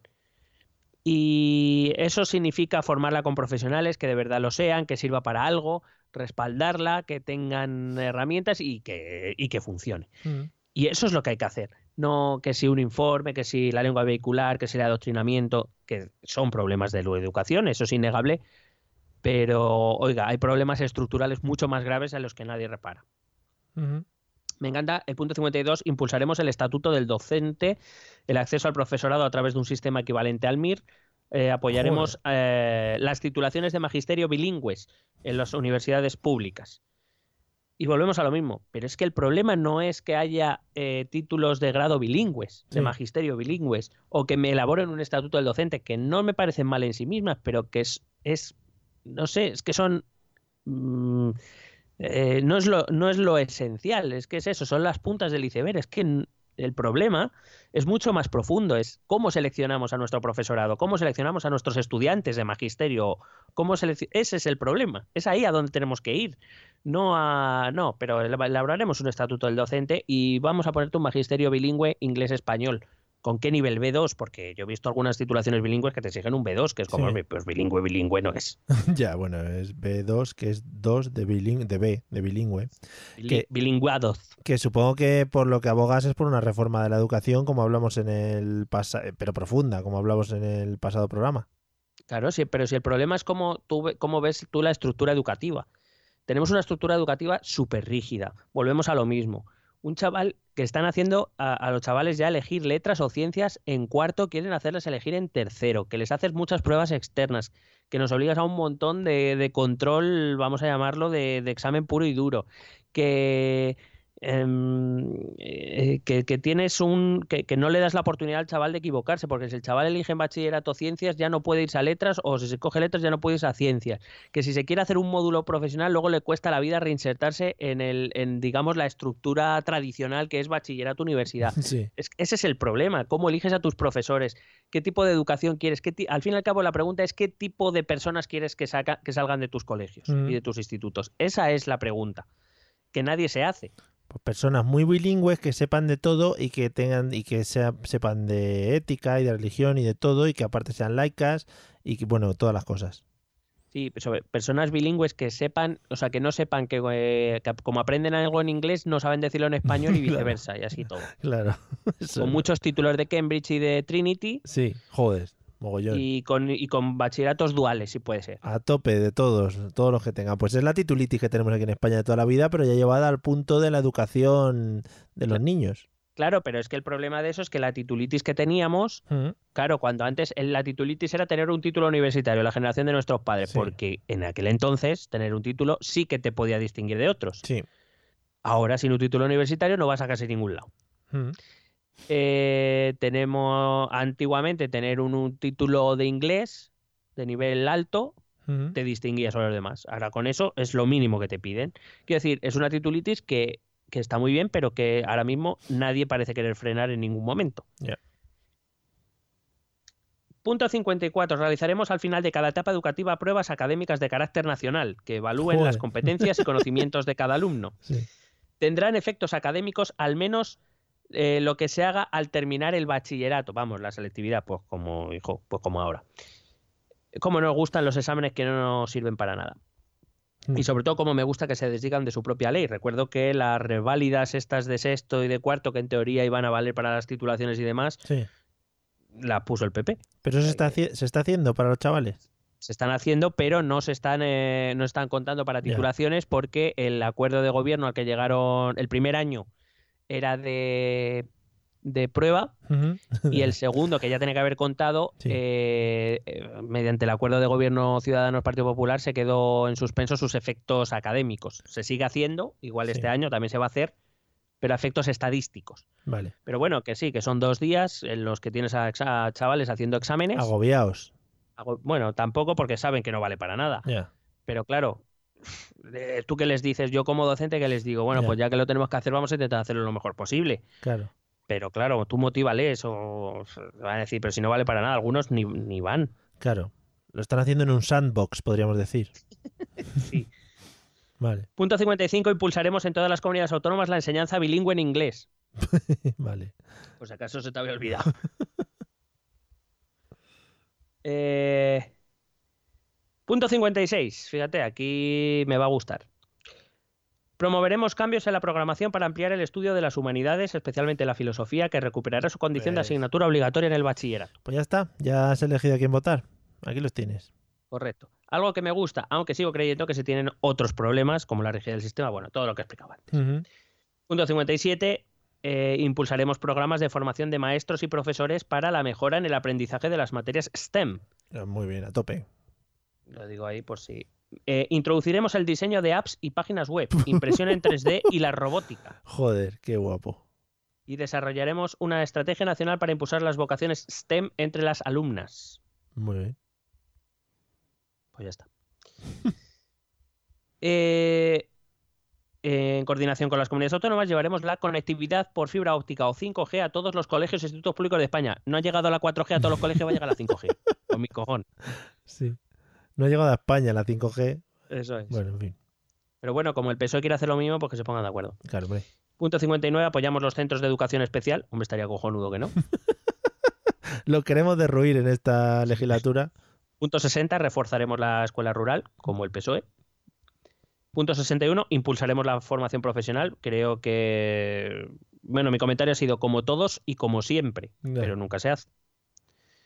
Punto 62, pondremos en marcha planes especiales de educación e infraestructuras educativas para Ceuta y Melilla. Hombre, ahí estamos. La verdad, reconozco mi ignorancia respecto a la situación que hay en Ceuta y Melilla, aunque ya podía imaginar que dicha infraestructura educativa era bastante limitada. Pero oigan, en esto tienen razón, tan territorio español en Ceuta y Melilla como cualquier otra área, y por supuesto que se tiene que reforzar esa infraestructura. Claro, pero que ya se debería estar haciendo también. Claro, claro, sí, sí. Yo la verdad es que desconozco el tema, pero claro, si, no se- si lo proponen será porque no se está haciendo. Bueno, Punto 63. Plan nacional para garantizar el honor y la intimidad personal de los estudiantes en los centros escolares y proteger a los estudiantes del ciberacoso. Le gust- me gustaría decirle al señor Casado que ya se hace. bueno, eso es por lo de las apps que ha metido antes. Que les va a instalar a Ah, todos sí. una app. Eh, y Sandbox. Box a tope. Promoveremos modelos 64, promoveremos modelos de financiación estable para las universidades que incentiven la calidad. Otra propuesta que yo creo que veo en cada programa electoral y cada elecciones. Ujú. Como esta, 65, impulsaremos sistemas de contratación del profesorado transparentes basados en el mérito y la capacidad. ¿Y cómo coño se está contratando ahora? Pregunto. A, cholón. Sorteo. Sí, sí, no, venga, tú, ¿qué quieres hacer? No, pues a mí me apetecería. Pues venga, tira para adelante. Punto 69. Impulsaremos mecanismos de evolución transparentes de la calidad de la docencia y la investigación de las universidades españolas. Pues no sé, debe ser que hasta ahora era secreto todo. Mm. Punto 70. Promoveremos una amplia política de becas que valore no solamente las circunstancias económicas y sociales, sino también el esfuerzo de los alumnos. Ya se hace.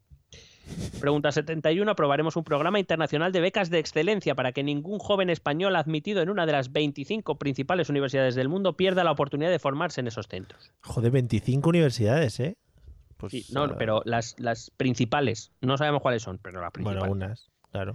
En cualquier caso, pareciéndome bien la propuesta en genérico, Sí. me pregunto si a estos estudiantes no se les propone algún compromiso a cambio. Lo digo por lo de invertir en la educación de alguien que va a revertir en otros países. Sí. Es decir, bastante drama tenemos con que muchos de nuestros jóvenes y parte de nuestro talento se ha tenido que ir fuera durante la crisis, Sí. como para encima pagar la educación de alguien fuera Claro. para que revierta afuera. Ajá. Bueno, No sé. buena idea. Entonces, no sé si hay algún compromiso a cambio de, yo qué sé, pues a cambio cuando acabes tus estudios tienes que venir cinco años a una universidad pública o algo así, yo qué sé. Sí, tampoco es muy descabellado, ¿eh? Que tampoco es. Sí. No, no, coño, que es dinero. Quiero decir que a mí me parece bien. Ujú. Eh, y creo que además refuerza mucho la posición de tu país. Sí. Pero claro, si. No, mira, te pago tus estudios en Harvard. Mm. Y cuando acabas en Harvard vas a trabajar en Harvard. Y nosotros no te vamos a ver el pelo, pero te lo hemos pagado. No entiendo. En fin. Punto 74. Apoyaremos la internacionalización de la universidad. Reforzaremos los programas de movilidad internacional, especialmente el programa Erasmus, como si dependiera de ellos. Y promoveremos que un número mayor de estudios superiores puedan realizarse en inglés. Joder, que nos gusta. Em, que digo que claro que sí, el español para Cataluña, pero la universidad y el resto en inglés. Claro, como tiene que ser. Punto 76. Promoveremos el uso de nuevas herramientas informáticas colaborativas para la totalidad del sistema universitario español, incluyendo la compra pública innovadora. Como Google Cloud, por ejemplo, digo, Google Plus, lo van a empezar a mover ahora. Como, como Skype. Claro. Utilizaremos WhatsApp. Eh, esto va a ser muy rápido, el apartado dentro, sigo en el mismo bloque, pero hay un apartado que es deporte y va a ser Oh, muy rápido porque eh. lo que voy a leer, eh, bueno, son siete medidas, voy a leer, son seis medidas, voy a leer cuatro, pero son muy rápidas, Vale. a ver qué sentido tenían estas medidas. Apoyaremos el deporte de base y las necesidades de los deportistas desde sus inicios. Muy bien. Ojalá. Pues muy bien. Fomentaremos el deporte femenino. Bien. Pues bien, ¿no? Mm. Apoyaremos el deporte inclusivo. Hombre, lo suyo. Impulsaremos la difusión de los deportes minoritarios y facilitaremos su acercamiento al público. Claro, claro, claro. Sí, sí, sí. todo, las- esto, todo esto entiendo que, que cuesta dinero y sobre todo esto último es, bueno, en general todas mis preguntas, mis anotaciones a todas estas propuestas han sido ¿cómo? Teledeporte. No vamos a hinchar a ver partido de alevines. es bueno, Vale. la Levine femenino. De femeninos de hockey y hierba sobre caballos. Qué es guapo, es- se minoritario. es un Se llama polo eso, ¿no? No, pero es con patines encima de los caballos. Bueno, es muy loco, Ah. es un deporte muy loco. Que llevan, llevan patines los caballos. No, y, la- y las y los jockeys, los que van encima también. Pues sí se tienen que bajar, ¿no? Es muy loco, sí, sí. Un deporte muy loco. Bloque 4, más y mejor sociedad del bienestar. Bueno, Hombre. Joder. Ahora sí, coño. La- no, Llegamos a sanidad. no la sociedad del bienestar, sino más sociedad del bienestar. Extra, premium. Más y mejor, más y mejor. Sí, Punto, sí, con todo lo que nos vamos a ahorrar en impuestos, ya verás que bien lo a pagamos. tope. Punto 84. Garantizaremos que todos los españoles sean atendidos en condiciones de igualdad en el conjunto del territorio nacional. Mm. Muy bien. Vale. Punto 85. aprobar- aprobaremos la tarjeta sanitaria individual. ¿Eh? Ah, mejor que la colectiva, claro. Válida para todo el Sistema Nacional de Salud y acreditará el derecho a recibir las prestaciones en idénticas condiciones que los reconocidas para los residentes en cada uno de los servicios de salud, ¿Eh? con independencia del lugar de residencia habitual. Esto ya lo ha Bueno, dicho el PSOE, ¿no? No, no, no, no, no. Ah, esto no lo ha dicho. Es diferente. A Sí. ver. Eh, lo que el Partido Popular quiere decir es que yo como español Mm. eh, te- vivo en Madrid Sí. y yo tengo derechos a mis asistencias sanitarias, las que. Ujú. Si por lo que sea yo voy a Castilla-La Mancha Sí. y voy a un médico de Toledo, donde allí se da, por lo que sea, algún servicio que la comunidad autónoma financia en, en Castilla-La Mancha y no en Madrid, yo tengo que tener el derecho a recibir ese servicio en condición de igualdad, aunque en Madrid no se dé. O sea que lo que lo están pagando los de Castilla-La Mancha, pero tú vas allí a, a- a servirte, ¿no? Correcto, esto Muy es lo que viene a decir. Muy bien, oye. Con lo cual, esto sin establecer un sistema de compensaciones y una cartera de servicios y sin una mayor descentralización de los servicios sanitarios, pues me parece que esto va a ser un poco complejo. ¿Puede ser que esto se convierta en un turismo de sanidad interno dentro de nuestro país? Bueno, aunque luego se quejan de que hay algunos inmigrantes que vienen a España a operarse gratis. Mm. A lo mejor se les parece mal y otros bien. O sea, les parece bien que yo esté pagando algo de sanidad y que venga otro que no lo esté pagando de otra comunidad autónoma. ¿Les parece bien? Si vienes de otro país, no. Claro, efectivamente. Punto 86. Impulsaremos la participación del paciente en el cuidado de su salud y en las decisiones. Sí. Crearán un portal de salud del Sistema Nacional desde el que se facilite la transmisión de información sobre prácticas de autocuidado personal, bien. registro de últimas voluntades, eh, que el paciente pueda acceder a su historia clínica independientemente del lugar en que se encuentre en condiciones de estricta seguridad y confidencialidad. Me parece muy bien. Lo del testamento online que hablamos. Sí. Mm. Eh, registro de últimas voluntades. Sí, Eh. bueno, a mí me parece bien. Mm. eh, que se quede claro. Claro. Eh, podría comentar aquí una cosa, pero me voy a esperar al siguiente. Vale. Punto 88, que está un poco ligado, dice impulso de la utilización del testamento vital como fórmula de manifestación de la voluntad de los pacientes ante una situación terminal. Anda, que como el paciente quiere eutanasia, claro. Ahí ya lo has liado. ya la, la hemos liado. Punto 90, impulso- eh, impulsaremos la introducción de la impresión 3D en los hospitales. Joder. Pues muy bien, oye, no vamos a hacer ahora. es- Eso, sobre todo, esto es un guiño al rey emérito. Para que le hagan sus caderas de, de otras cosas, de grafeno y de cosas así. Grafeno, qué gran Mm. material. Por otro lado, em, o sea, no tenemos ni para camas, Mm. pero tenemos para impresoras 3D. Bueno, igual se pueden imprimir camas. ¿Ves? Ahí te has Pues, columpiado. Ahí te has columpiado. Claro, lo único que entonces habrá que ampliar la sala. Bueno, da igual. Mm. Punto 91. Promoveremos la medicina personalizada y el cambio de modelo de atención para centrarnos en la promoción de la salud, la prevención de la enfermedad y el cuidado de cada persona. Incentivo del cambio de modelo de financiación de los centros sanitarios que estimulen las actividades preventivas. O sea, quiero decir, vamos a dar dineros a, a- a- dineros a aquellas a aquellos centros sanitarios que promuevan la, la previsión, Ujú. la- perdón, la prevención, lo cual está bien, Está bien. Pero eso entiendo, cuando hablamos de cambio del modelo de financiación, entiendo que es quitándoselo a aquellos que, que tratan cuando ya estás enfermo. Claro, eso es no, eso es una mierda, eso. O sea, si tú ya estás enfermo ya, estás enfermo, eso es cosa tuya ya. Haber venido antes que te lo hubiéramos prevenido. Claro. ¿Ah? Eh, sigo, estoy en la misma 91. Otras medidas, la lucha activa contra la obesidad a través de acciones que promuevan el ejercicio físico saludable y la alimentación adecuada en cada franja de edad. Entiendo que aquí, además de la sanidad, deberían intervenir los centros escolares y las familias. Mm, sí. ¿eh? Estaría bien que no eh, diésemos hamburguesas al niño todo el día. Y el burger, que intervenga el burger también. Promoción de iniciativas para evitar las adicciones, se agradece. Muy bien. Un calendario de vacunación único en toda España. Se exigirá para acceder este calendario, este cartilla de vacunación, se exigirá para acceder al sistema educativo. Y aquí digo, bravo. Para que no entren los niños con rabia. Esto, por cierto, lo ha implantado Núñez Fijo en Galicia y me parece muy bien. Me parece muy bien, Sí, sí. porque estoy ya de los, de los antivacunas. Mm. En fin. Punto 93. Lideraremos las medidas que fortalezcan la gestión dentro del Sistema Nacional de Salud y garanticen la sostenibilidad. Esto es gran palabra. Impulsaremos una reforma de las condiciones de trabajo, retributivas y de desarrollo profesional de, las, de los empleados del sistema sanitario público. Eh, lo que no sabemos es en qué dirección. A lo mejor resulta que era bajarles el sueldo. Claro. Es el girito. Garantizaremos el acceso a pruebas diagnósticas e intervenciones en un tiempo mínimo. Mm, Sí, sí. Pero un tiempo mínimo puede, puede ser tres años. Claro, es que utilizaremos los recursos de la colaboración público-privada, qué novedad.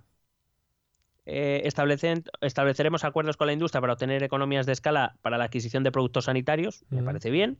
Seguiremos apostando por la compra centralizada de medicamentos, pues muy bien. Me alegro que sigáis A apostando. tope por esa apuesta. Punto 95. Pondremos especial atención en la asistencia integral de las personas mayores. Eh, facilitar y promover la coordinación de los servicios médicos de los centros residenciales con el sistema sanitario, promocionar la asistencia a domicilio con equipos multidisciplinares, dotaremos de más recursos para investigación eh, a través de proyectos con financiación competitiva. Bueno, muchas cosas que también decía el PSOE más o menos. 97, desarrollo de la medicina personalizada, del envejecimiento activo, impulsaremos programas de protección bucodental. Sí. Todo esto es igual que el PSOE. verdad. 100, promoveremos la adecuación de las plantillas Los piños. a las, a las necesidades actuales y a las prevenciones de bajas por jubilación, que tampoco sabemos muy bien en qué dirección es. Impresoras 3D para los yayos. Bien, venga. Punto 105, avanzaremos en la reducción de las desigualdades en el acceso a productos de consumo para los enfermos celíacos, armonizando la normativa y evitando la inequidad económica con el acceso a los productos de primera necesidad. Claro que sí. Es decir, entiendo que toda esta mierda es para decir que quieren bajar los precios de los productos para celíacos, lo que no sé cómo coño quieren hacerlo. Bueno, Porque bueno, hasta donde yo sé, las empresas, perdón que casi me cargo el chiringo, hasta donde yo sé, eh, las empresas ponen los precios que les sale de los cojones. es que cuando te, cuando te hablan de celíacos te pone muy nervioso, ¿eh? Sí, la verdad que sí. Me encanta la 106. Apoyaremos al medicamento genérico, así que por favor, medicamentos genéricos todos a votar al PP.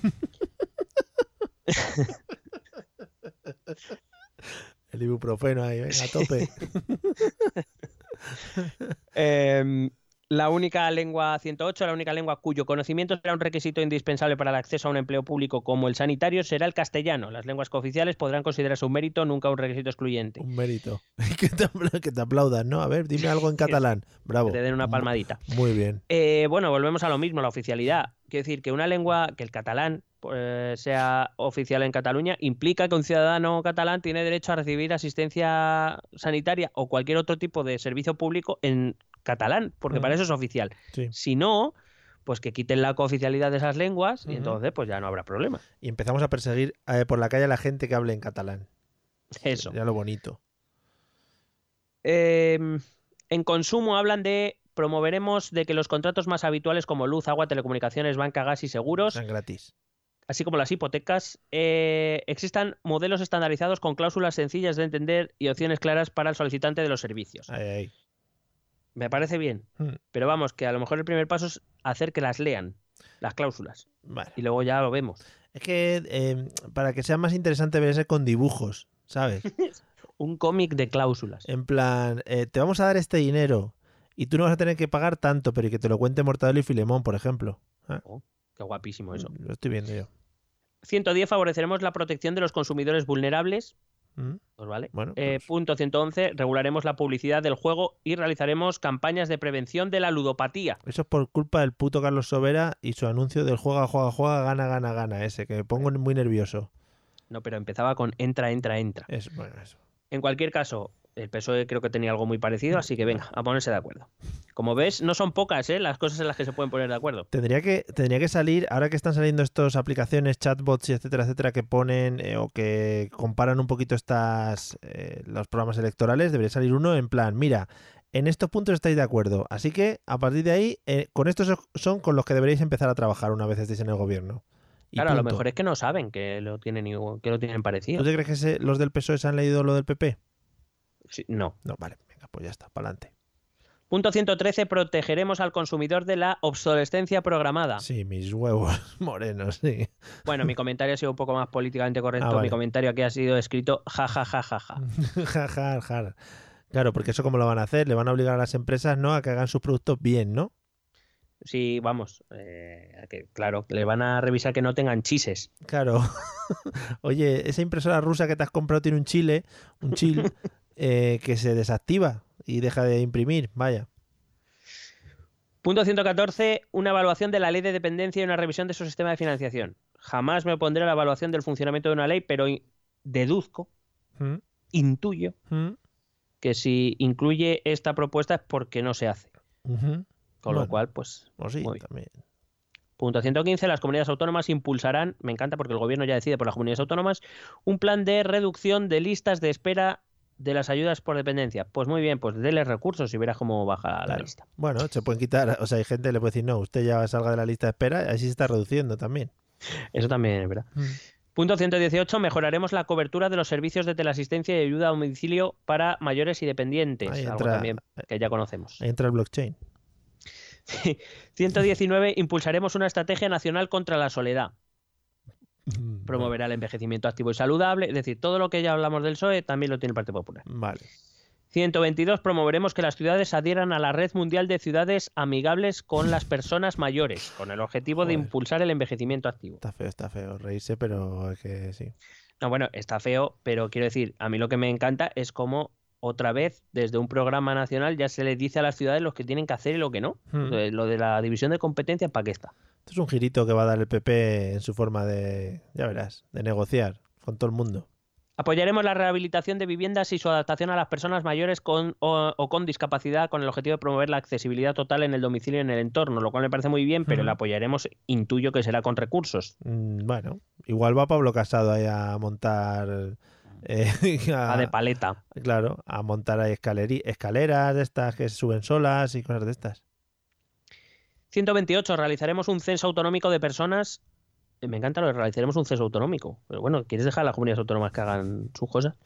Eh, con eh, eh, de personas con Alzheimer para poder ofrecer a las familias los recursos y servicios de apoyo disponibles. Me parece muy bien, pero me gustaría que se a lo mejor se, se ampliase a otras enfermedades. Mm, Sí, sí, es muy específico.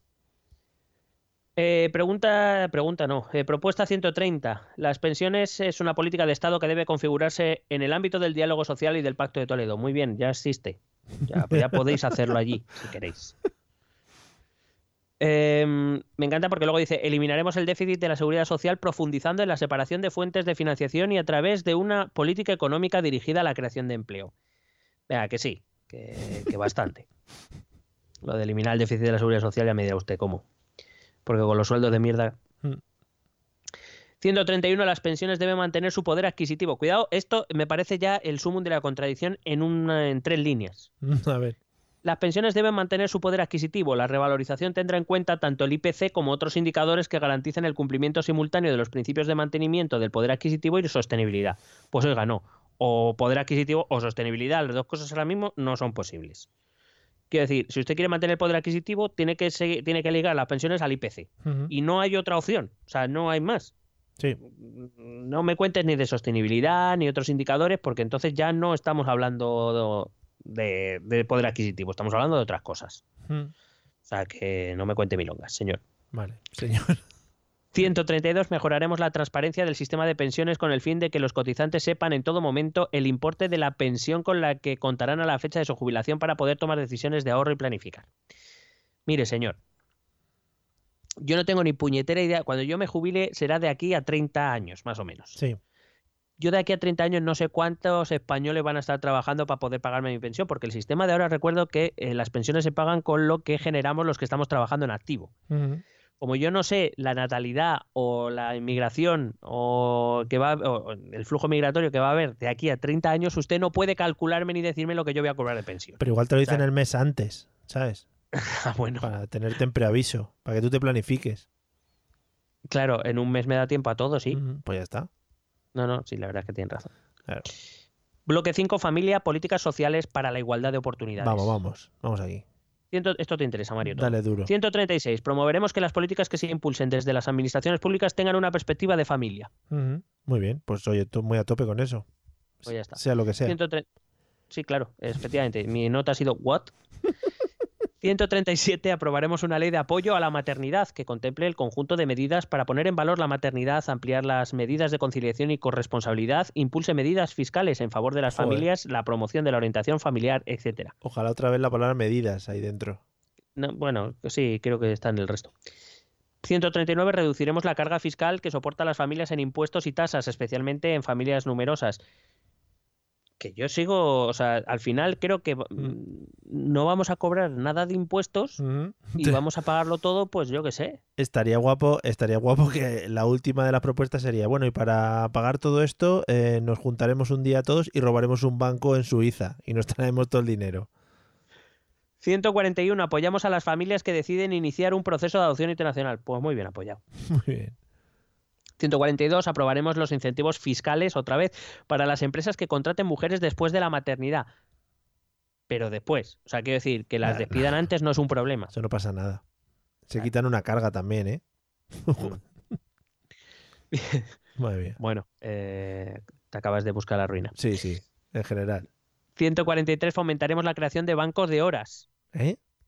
Espérate, la creación de bancos de, hora- bancos de horas para atender asuntos justificados por necesidades de conciliación y el teletrabajo como instrumento de conciliación.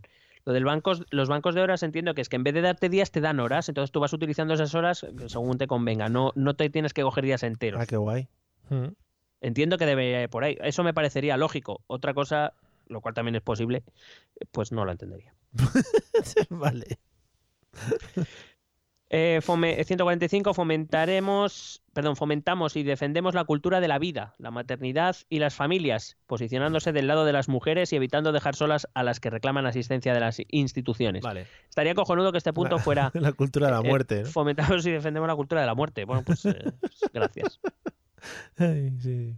Y yo me pregunto, de todas maneras, dice, evitando dejar solas a las mujeres que reclaman asistencia de las instituciones. Si esas mujeres reclaman aborto, ¿las Bueno. atendemos o no las atendemos? Esto no lo deja, lo Habría, deja que, muy claro. habría que hablarlo. 146. Pondremos en marcha oficinas municipales de ayuda a la mujer embarazada para que ninguna mujer deje de ser madre por su situación económica, social o familiar. Muy bien. Pues muy bien. Mm. Hagamos con otro impuesto. Ah, no, que no pueden crear. Eh, 147. Otorgará la familia la, condición de familia numerosa de categoría especial a partir del cuarto hijo. Hostia, Joder. esto para los del Opus, claramente. es un guiño. 151. Aprobaremos una nueva ley de promoción de la inserción laboral de las personas con discapacidad, incrementando la cuota de reserva de puestos de trabajo con incentivos fiscales. No pueden faltar los incentivos fiscales. A tope. 153. Reformaremos el Código Penal para abolir la práctica de, la esteril- de las esterilizaciones involuntarias de las personas con discapacidad. Yo esto me ha sorprendido porque no desconocía el tema y por lo visto con petición del tutor eh, legal Mm. y apro- previa aprobación de un juez Sí. se puede a algunas personas con discapacidad que son consideradas eh, que no que no pueden tomar decisiones por sí mismas Sí. se les puede esterilizar. Más bueno. Ujú. 155 desarrollaremos planes de eliminación. Yo la verdad es que sinceramente y volviendo un momento no tengo una opinión clara al respecto. Mm, Mm. Porque claro, eh, supongo que tendrá mucho que ver con la condición genética de la, de la eh, de la persona con discapacidad, entiendo, Sí. porque si no otro otro por otro caso no lo desde luego sí que no lo entiendo. Ujú. 155 desarrollaremos planes de eliminación de barreras en el entorno urbano. Claro que sí, ciudades. Muy Creo bien. que vais a recibir subvenciones o incentivos fiscales para hacerlo. Sí. Igual, igual que la medida estrella del peso son los pactos de Estado, aquí son los incentivos A fiscales. tope de incentivos, para todos. Para, pero luego vamos a hacer una fiscalidad más clara. Es que luego 105 segura- seguramente para obtener los incentivos fiscales te has que hacer una gincana o algo, ¿eh? O sea que Sí, tampoco... Seguramente. Sí. Tendrás que completar un puzzle de 7.500 piezas. Claro, claro. 158. Apoyaremos la participación de personas con discapacidad en actividades de voluntariado. Y esto me parece fantástico, y lo digo sinceramente. Sí, sí. Punto 163. Impulsaremos el desarrollo normativo de la lengua de signos, que también me parece muy bien. Guay. Servicios sociales, 168, desarrollaremos la estrategia de personas sin hogar. Es, es así, o sea, no hay más texto, o sea, no es Ah. que haya escogido o no. Pero la No sé si las personas sin hogar van a jugar un 4-4-2. Claro, claro, lo que hablábamos el otro día. A ver cómo os colocáis. Venga, ¿cuál se queda suplente? No sé qué. ¿Cuál se queda el cajero? Eh, Mm. vamos a ver, desarrollaremos una estrategia de personas sin hogar, explíquese, señor. Claro. 169, que, que, que, que fácil es a veces explicar bien las cosas Claro. y qué vaguería. 169, pondré, pero menos mal que el bilingüismo va a arreglar esto. Y los Porque- incentivos. Claro, porque los incentivos fiscales, porque la expresión eh, escrita y oral va a ser mucho mejor cuantas menos horas se den en español. 169. Pondremos en marcha una nueva estrategia nacional de lucha contra la pobreza y la exclusión social, con especial atención a los jóvenes y a los casos crónicos. Muy bien. Con dinero, ¿no? Les daremos pasta. Sí, espérate a ver si hay incentivos fiscales. Hombre, por favor. 173. Renovaremos la Estrategia Nacional para la Inclusión Social de la Población Gitana en España 2012-2020 a través de planes ¿Eh? operativos. Pues llegamos un poco algo al límite ya. Vamos justetes, ¿eh? ¿Qué hemos hecho los otros ocho años? Bueno, era para pensar. Estaban pensándolo y ahora ya se ejecuta. 174. Trabajaremos por la igualdad en todos los ámbitos para erradicar cualquier tipo de discriminación por razones de orientación sexual, identidad de género, raza o creencia religiosa. Vale. Pero es lo mismo de siempre. Todas estas cosas que estás diciendo, que no te he querido parar hasta ahora, eh, ¿no se están haciendo ahora o cómo va el asunto? Y bueno, y tampoco sabemos muy bien porque trabajaremos por la igualdad en todos los ámbitos. Pero ¿cómo? O sea, es- es- sí, es esto que queda muy bien, pero, pero ya está. Vale. O sea, es que no me dicen nada la mayoría de ellas. Las leo pues para que veáis que Casi todos los programas electorales tienen cosas muy parecidas. Vale. pero- Bueno, yo creo que una de las propuestas es que prohibirán decir eh, mira por dónde va ese negrito para que haya igualdad en cuanto a raza. Y sí, y al mismo y alguien tendrá que contestar, pues mira ese blanquito. Claro, y claro, efectivamente. Y, y ya no se va a poder ir al chino. Vamos a cambiar el nombre y habrá que Se tiene que decir ir al chine, bazar, bazar asiático o algo así. al oriental. Bazar con, para la persona con rasgos asiáticos. 176 promoveremos la igualdad en el seno de las empresas, favoreciendo que las propias compañías fijen objetivos en ese sentido. Ya, o sea que lo van a hacer las compañías, no tú. 177, o, o sin obligarlas a nada, entiendo. Mm, 177 promoveremos un plan contra la brecha salarial en España. Impulsaremos Hombre. la efectividad del principio de igualdad de remuneración por razón de sexo. Repito, porque si a lo mejor no quedó muy claro, que se ve que no ha quedado muy claro. Eh, una cosa es la desigualdad salarial, que en España está prohibida por ley ya. Ya está Sí, prohibido por ley. Sí. Y otra cosa es la brecha salarial, que es diferente. La brecha salarial es el sueldo medio que cobra un hombre o una mujer y que tiene que ver con la ocupación de puestos de responsabilidad que son los normalmente más remunerados. Sí. ¿Vale? Eh, con lo cual, mi, mi anotación aquí hacia el PP es no habéis entendido nada. No habéis escuchado el episodio 84. Además. 178. Favoreceremos la conciliación de la vida laboral, personal y familiar a través de un pacto nacional para la, mira, un pacto Oh, nacional. Oh, para la PSOE. conciliación laboral y la racionalización de horarios, que incluya, entre otros, medidas sobre teletrabajo, bolsas de horas Ah. para asuntos propios o finalización de la jornada laboral. Esto último no lo he entendido. Esto se les ha colado, fijo. finalización de la jornada laboral, no entiendo. Todos acabamos la jornada laboral en algún momento, Sí, bueno. tengamos hijos o no. Bueno, pero pues entonces habrá que diferenciar los que tengamos hijos, finalizamos, los que no, seguís. Qué cabrón. Sí, sí, sí, hay que tener hijos. Respecto a violencia de género, 182, con el objeto de combatir la violencia de género, reformaremos el Código Penal para extender los supuestos de prisión permanente revisable a los casos de asesinato en que concurran algunos supuestos de violencia de género. Algunos. Sí, algunos, otros no. Vale. Bueno, pone además casos supuestos de violencia de género acreditado. Bueno, entiendo Ah. que cuando alguien se le condena por violencia de género es que está acreditado, entiendo. No, va a haber una nueva figura que va a dar su sello de aprobación. 183 nos comprometemos a desarrollar el Pacto de Estado contra la Violencia de Género dentro de los plazos y con la financiación prevista. Hombre, no te jode, lo firmaste, ya estaría cojonudo que le dije, ¿no? 184. Reforzaremos las campañas de sensibilización poniendo la mirada en el rechazo al maltrato y dirigidas a mujeres del ámbito rural, población inmigrante, menores y adolescentes, mujeres con discapacidad. Creo que es exactamente son los mismos grupos en los que quería enfocarse el PSOE. Dejo Fíjate, fíjate. Em, bueno, esto me lo voy a saltar. Bueno, habla de lucha contra la violencia de género en el centro escolar, lo cual eh, se ya se intenta hacer, Claro. pero claro, los recursos son los que son, como no nos dan incentivos fiscales. Efectivamente. 195 incrementaremos el número de policías especializados encargados de la protección y seguridad de las víctimas de violencia de género. Ujú. 197 facilitaremos el derecho de la víctima al olvido digital.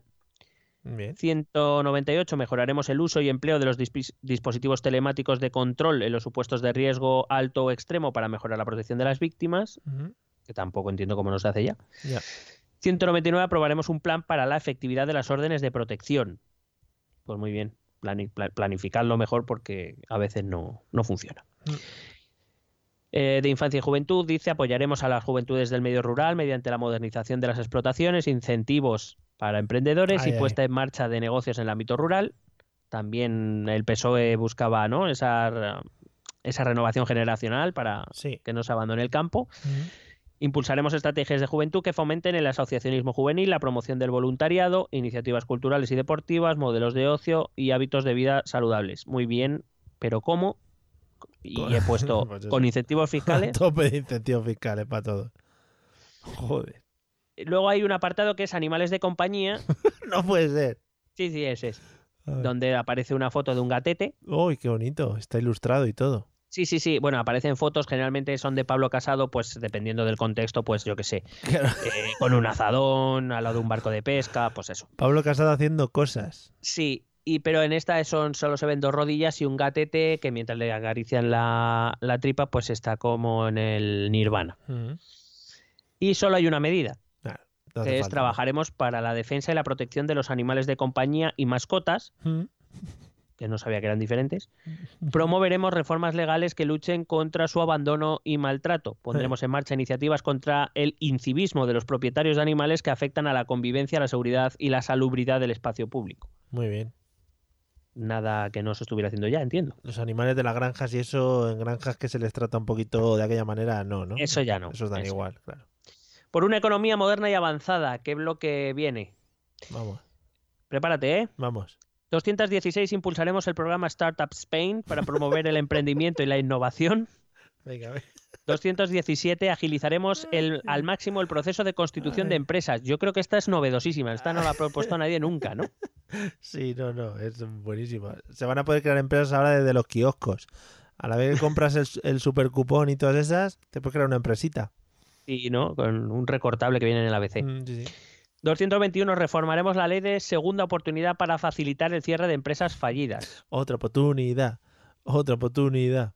222 crearemos el portal de innovación que incluirá asesoramiento para emprendedores e inversores y la información y acompañamiento para que las empresas puedan acceder a las convocatorias de ayudas que se ponen a disposición desde ayuntamientos, comunidades autónomas, gobierno y especialmente Sí, las sí. convocatorias de la Unión Europea. Es que esto es la hostia, ¿eh? Porque eh, tú escuchas esto y dices, joder, pues qué guay, ¿no? Tendré un asesor ahí al que voy a poder ir a preguntar todas mis dudas y luego lo que te vas a encontrar es la típica persona que está harta de estar ahí detrás de su mesa y que te va a dar cuatro papeles y te va a mandar a tomar por culo.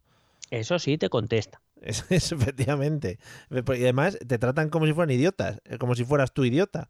Es decir, eh, yo he ido mo- mogollón de veces con todo el tema de los autónomos y, y es en plan, mire, es que no tengo ni idea, señora, ¿me lo puede explicar usted, que es la que se dedica a esto? Eh, "Es que Esto debería saberlo dar, pues vaya usted a la mierda. En fin, bueno, esto son cosas personales mías. Correcto. Vale. Atención a la 224, que salta la sorpresa a las gaunas. Vamos. Y lo digo de verdad, ¿eh? Esta es completamente inesperada. Yo esta no la esperaba. Venga. Impulsaremos, de acuerdo con los sectores, una estrategia de apoyo a la industria de creación del videojuego, la animación y de contenidos digitales. Ya era hora. Se está perdiendo mucho en España por no crear buenos videojuegos. Desde que se hundió eh, Creative Multimedia con el PC Fútbol. Hombre, hombre. Dynamic se llamaban, ¿no? Eso, eso, Dynamic Multimedia. Y los del y los del el otro esto que eran los los militares estos que iban eh, no me acuerdo cómo se llama el juego, ya no lo dirán. Eh, di- dime más cosas y te ayudo. Que manejabas unos muñequitos que eran como militares y tenías que infiltrarte en bases y cosas así, el comandos, el comandos, Ah, el Comandos, gran Comandos. juego. que decía achalecha, achalecha. Bueno, gran imitación. Sí, que no sabías muy bien por qué el espía era francés. Dices tú, bueno, Sí, pues ya está. es verdad. 226 promoveremos un acuerdo sobre la ciencia en España entre las administraciones y la sociedad civil que incorpore un compromiso financiero eh, plurianual que permita alcanzar durante la legislatura una inversión del 2% del PIB en I más D más I. Ah, más H. Yo solo aquí digo, el PSOE ofrecía el 3%, Uh, cuidadito, eh, sube la apuesta. pero bueno, será 2% más incentivos fiscales a lo mejor. Me mola lo del acuerdo sobre la ciencia, ¿no? Mm. En plan, no, ahora ya la ciencia no existe. Hemos acordado que no existe. Fuera la ciencia. No hay gravedad ni nada, amigos. No, no. Vale. 227 pondremos en marcha el, perdón, voy a intentar, eh, Plan Mastech, Sí. sí, sí, de atracción de empresas con alto contenido tecnológico por eh, para su radicación en España. Favoreceremos su implantación mediante medidas de simplificación administrativa, un sistema de visados flexible Hombre. para profesionales altamente cualificados, Mm. Infraestructuras adecuadas y qué más, Mario? Y unos incentivos fiscales muy buenos. Correcto. Y que vengan aquí a hacer lo que les salga el pirri, quiere decir, ¿no? O sea, Sí, y yo, y yo pregunto, ¿y por qué no fomentas la creación de empresas propias? Que no para traerla desde fuera. hombre, porque ver, hay que crearlas. Y ya están hechas ya. Y bueno, eh, vuelvo a preguntarme lo que ya me pregunté el otro día, ¿por qué queremos ser Silicon Valley de repente? Bueno, pues mola mucho. 228 modificaremos el sistema de incentivos a la inversión privada en I más I para promover el acceso de las pymes a los beneficios fiscales que comporta dicha actividad. Mm. Seamos serios, las pymes en general eh, no pueden tener acceso al I más I porque bastante tienen con Ya, sobrevivir. Están hasta arriba, sí. Con lo cual, esto es o conocer poco la situación de las pymes o explicarte mal. Querías decir otra cosa porque si no, no entiendo. Bueno, les comprarán unos cursos online de esos que se hacen Ah, en eso 10 sí. minutos. Sí. 232 apoyaremos al Centro de Supercomputación de Barcelona en las actividades asociadas. Esto va muy con lo del Big Data del otro día. Esto es Espera, espera, el Big Data sale más Ah, tarde. vale, joder, que me estoy poniendo muy nervioso. 233. Impulsaremos la actividad científica en torno al Gran Telescopio de Canarias, así como el turismo de las estrellas asociado al mundo astrofísico. Eso en Hollywood también lo llevan mucho, el turismo de las estrellas. Vas allí con un autobús. Pero le sale bien, también te digo. ¿eh? Sí, sí, es verdad.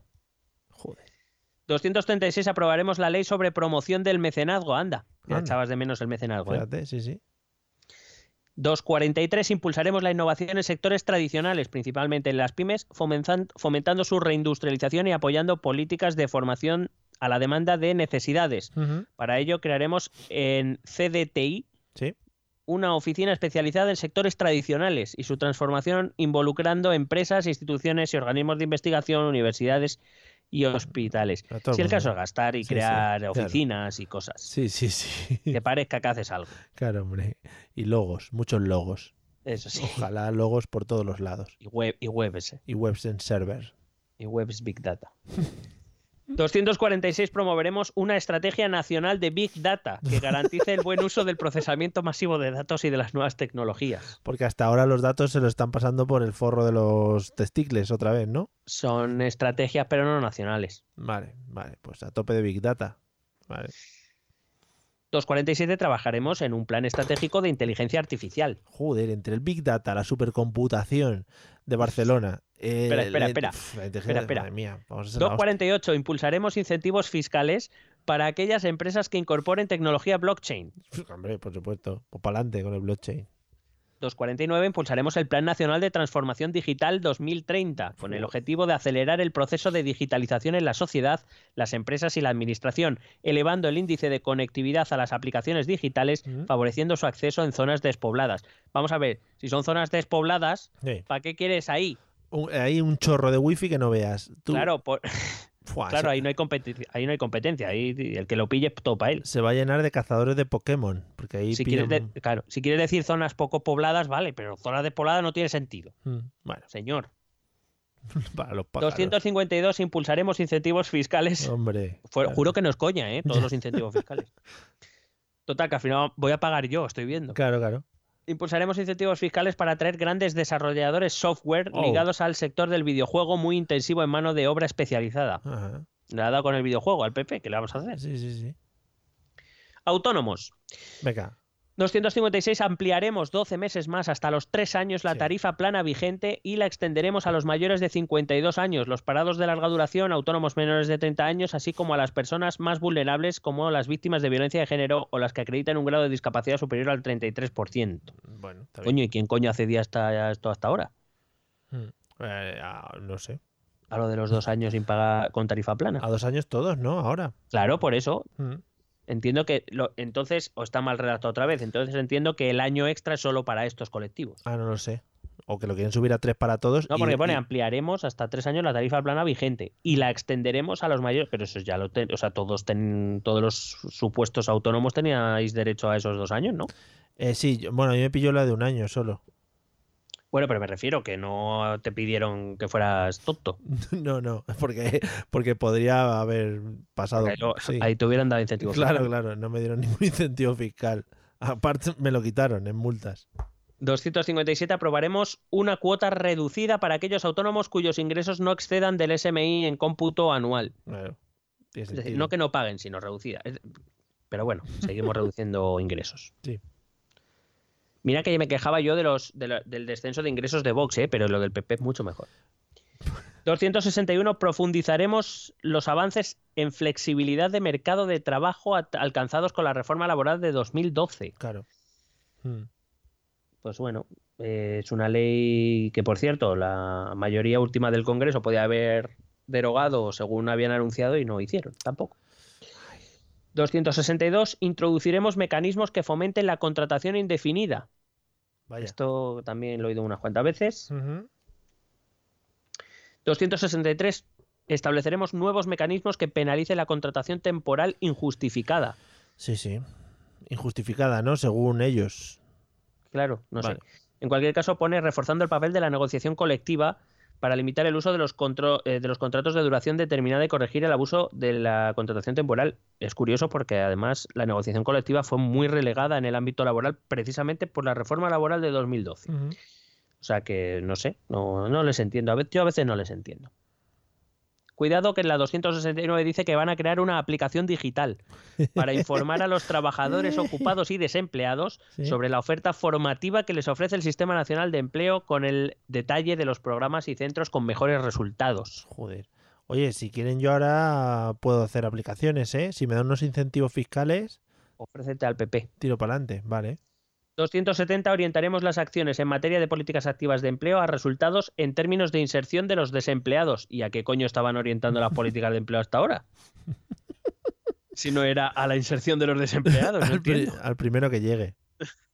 ¿Sabes? Esto es cojonudo. Eh. 275 favoreceremos el envejecimiento activo ¿Eh? y la prolongación voluntaria de la vida laboral. Esto ya lo hemos leído antes. Sí. Y bueno, también el peso estaba muy en la línea. Eh, 276. Defendemos un mix energético. Un mix, oh yeah. Sí, sí, un mix energético que permita cumplir los objetivos de seguridad del suministro, cambio climático y precio de la energía. Eh, y establecer, aprobar un pacto de Estado para establecer un mix energético estable a 40 años que dé certidumbre al sector y al consumidor. A tope. Impulsaremos una reducción de emisiones que cumpla los objetivos comprometidos por España para 2030. Claro, más te vale impulsarlo, porque si no. De machaco. 278 eliminaremos los impuestos de generación e impulsaremos políticas que reduzcan el precio de la luz de los hogares y empresas. Pues menos impuestos, pues venga. Eh, ¿Qué más? ¿Qué más? 281. Rechazaremos las prohibiciones a los vehículos de combustión. Deben ser la evolución tecnológica en las decisiones de los consumidores los que marquen el ritmo de la sustitución de unas tecnologías por otras. Siempre claro. Claro, o sea, toda Europa poniendo límites a los vehículos de combustión, pero nosotros no. Bueno, Mi comentario aquí ha sido me descojono. El medio ambiente tampoco, ¿sabes? O sea, Tampoco es tan, tan urgente. mira Trump lo que dice. Sí. 284 potenciaremos los mecanismos de ayuda a la industria para compensar los efectos de las políticas medioambientales y energéticas que ya contempla la normativa europea y trabajaremos activamente en Europa para que se revisen y adopten mejor a la realidad, se adapten mejor a la realidad española. Estoy convencido de que el resto de países de la Unión van a decir sí, hombre, vamos a adaptarlo todo a España, por Claro. favor. Eso lo primero. Y lo segundo que es como, o sea, claro, como las empresas se ven obligadas a cambiar muchos de sus procesos precisamente por estas políticas medioambientales, vamos a compensarles. Claro que sí. No es por, por, por intentar salvar el único planeta que tenemos. Claro, bueno. Tienen que recibir una recompensa. ahora más joder. por ahí. Medio ambiente 290. Promoveremos un marco legal que permita incrementar las inversiones necesarias para continuar mejorando los sistemas de reciclado. ¿Es necesario hacer un marco legal para incrementar las inversiones? No sé. Pregunto. Promoveremos envases más sostenibles con diseños más ligeros y respetuosos con el medio ambiente. Hombre, eso sí, ¿ves? A tope, a tope con los envases. Que me quiten peso. Me están, ganando, me están ganando con esto. Sí. 296. Promoveremos las inversiones exteriores de las empresas españolas a través de acuerdos de promoción y protección recíproca de inversiones y de los acuerdos de la inversión de la UE. O sea, como ya ocurre. 297. Ampliaremos los convenios internacionales para evitar la doble imposición internacional e impediremos que el impuesto de sociedades grave fiscalmente beneficios que ya han pagado impuestos en otros países. Claro. Cuidado a esto. O sea, me estás diciendo entonces que como, por ejemplo, Google ya eh, ha pagado impuestos en Irlanda, ya no tiene que pagar impuestos aquí por su actividad general aquí. ¿Eso Menos es lo que está queriendo decir? Sí, sí, sí, sí. Mm. ¿O lo he entendido yo solo así? Bueno, pues ya está, ya está. Han pagado, ¿para van a que me, parece muy bien, pero que, que luego no vaya Europa diciendo que sí, que quieren poner un- la tasa a las tecnológicas.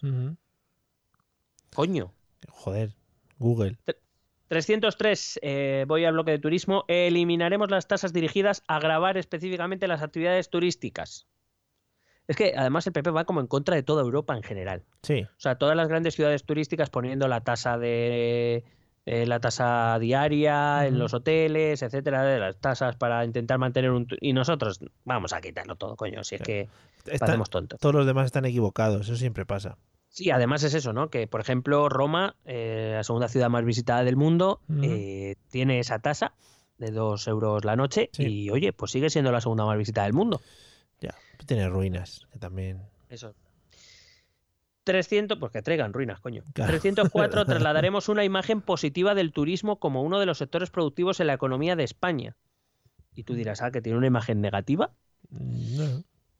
Bueno, eh, aclara que es no solamente por una imagen exterior, sino también por una cuestión de convivencia para evitar acciones de eh, turismofobia. Es un guiño a Magaluf. Sí. Sí, como me gusta. 307 mejoraremos las condiciones de la devolución del IVA a turistas extracomunitarios para promocionar a España como destino de compras y fomentar el gasto en el comercio nacional. sí. Vamos a vendernos, pues eso, como un gran centro comercial. Claro, hombre. 311 impulsaremos las zonas comerciales abiertas en España para ampliar la libertad de horario como elemento dinamizador de las ciudades. A tope, ahí, a trabajar todo el mundo, vamos.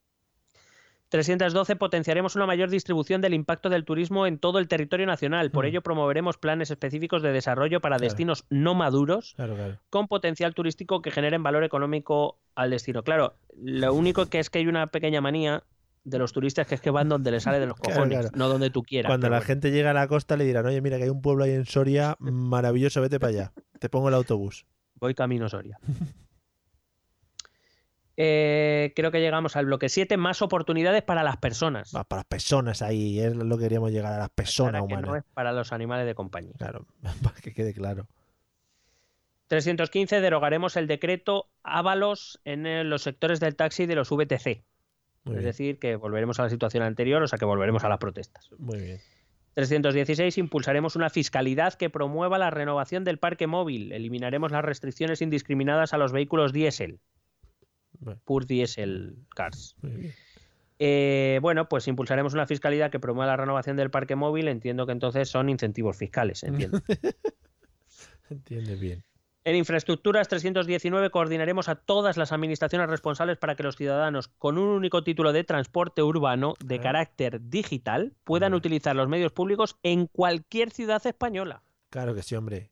Y, y, además que puedas coger el metro en Madrid y aparezcas en Bilbao también, por ejemplo. Eso, es muy bonito. Creo que se llama tren, pero bueno. 320. Desarrollaremos una estrategia integral para hacer de cercanías la forma principal de acceso a las grandes ciudades. ¿Eh? Por ello invertiremos en la mejora y en la extensión de las infraestructuras. Ah, a Rodalíes de Cataluña le gusta esto. 324 impulsaremos de forma progresiva la creación de una red pública de vías exclusivas de uso para ciclistas que conecten las principales ciudades españolas y que sirvan también para el fomento del turismo rural y el conocimiento de la riqueza cultural de nuestro país. ¿Eh? ¿Que conecten las ciudades? Sí, sí, sí. O sea, digamos carreteras ciclistas. Sí, no claro. Me parece mal, pero claro. Ah, bueno, sí, bien, bien. No, bien, bien, pero conecten las ciudades. Claro, que conecte las ciudades, que digas, no, bueno, en vez de coger el coche este fin de semana para irme a Barcelona, me voy a ir en bici. Hombre, chico. Igual tienen que mejorar las internas de las ciudades. Ah, igual, es que conecte, pero no, las ciudades entre ellas. Sí, sí, sí. Bueno, yo he entendido que sí. Espérate que lo voy a revisar. Claro, es que me parece. Bueno. Que conecte las principales ciudades españolas.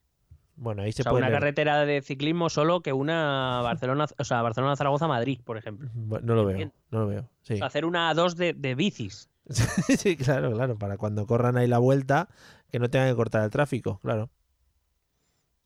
No sé. 329. Impulsaremos la planificación de las infraestructuras y transporte como base para el desarrollo industrial y comercial en nuestros sectores y para fomentar la exportación, asegurando que ningún capital, ninguna capital de provincia quede a más de dos horas de un punto de conexión internacional. Eh, Pero pone planificaremos la construcción de las vías. Impulsaremos la planificación de las infraestructuras y transporte como bases para el desarrollo industrial, sí. Pero ¿y ahora qué se hace? ¿Ahora se levanta uno una mañana, le da por ahí y, crea una carretera por ahí en medio? ¿Cómo va? Pues, eh, bueno, pues eh, cogen el SimCity claro, y, vea... y, van, y van construyendo, según van, talan árboles, ponen lagos. Vale, vale, guay. 330 aprobaremos una normativa que incentive el despliegue de una red de puntos de recarga de electricidad y gas. Ajá. Muy, bien. muy bien todo el rato ahí recargando para los patinetes. 333 favoreceremos el desarrollo de seguros de arrendamiento que cubran el impago de los alquileres y los daños que pueda causar el inquilino. Mm, bueno.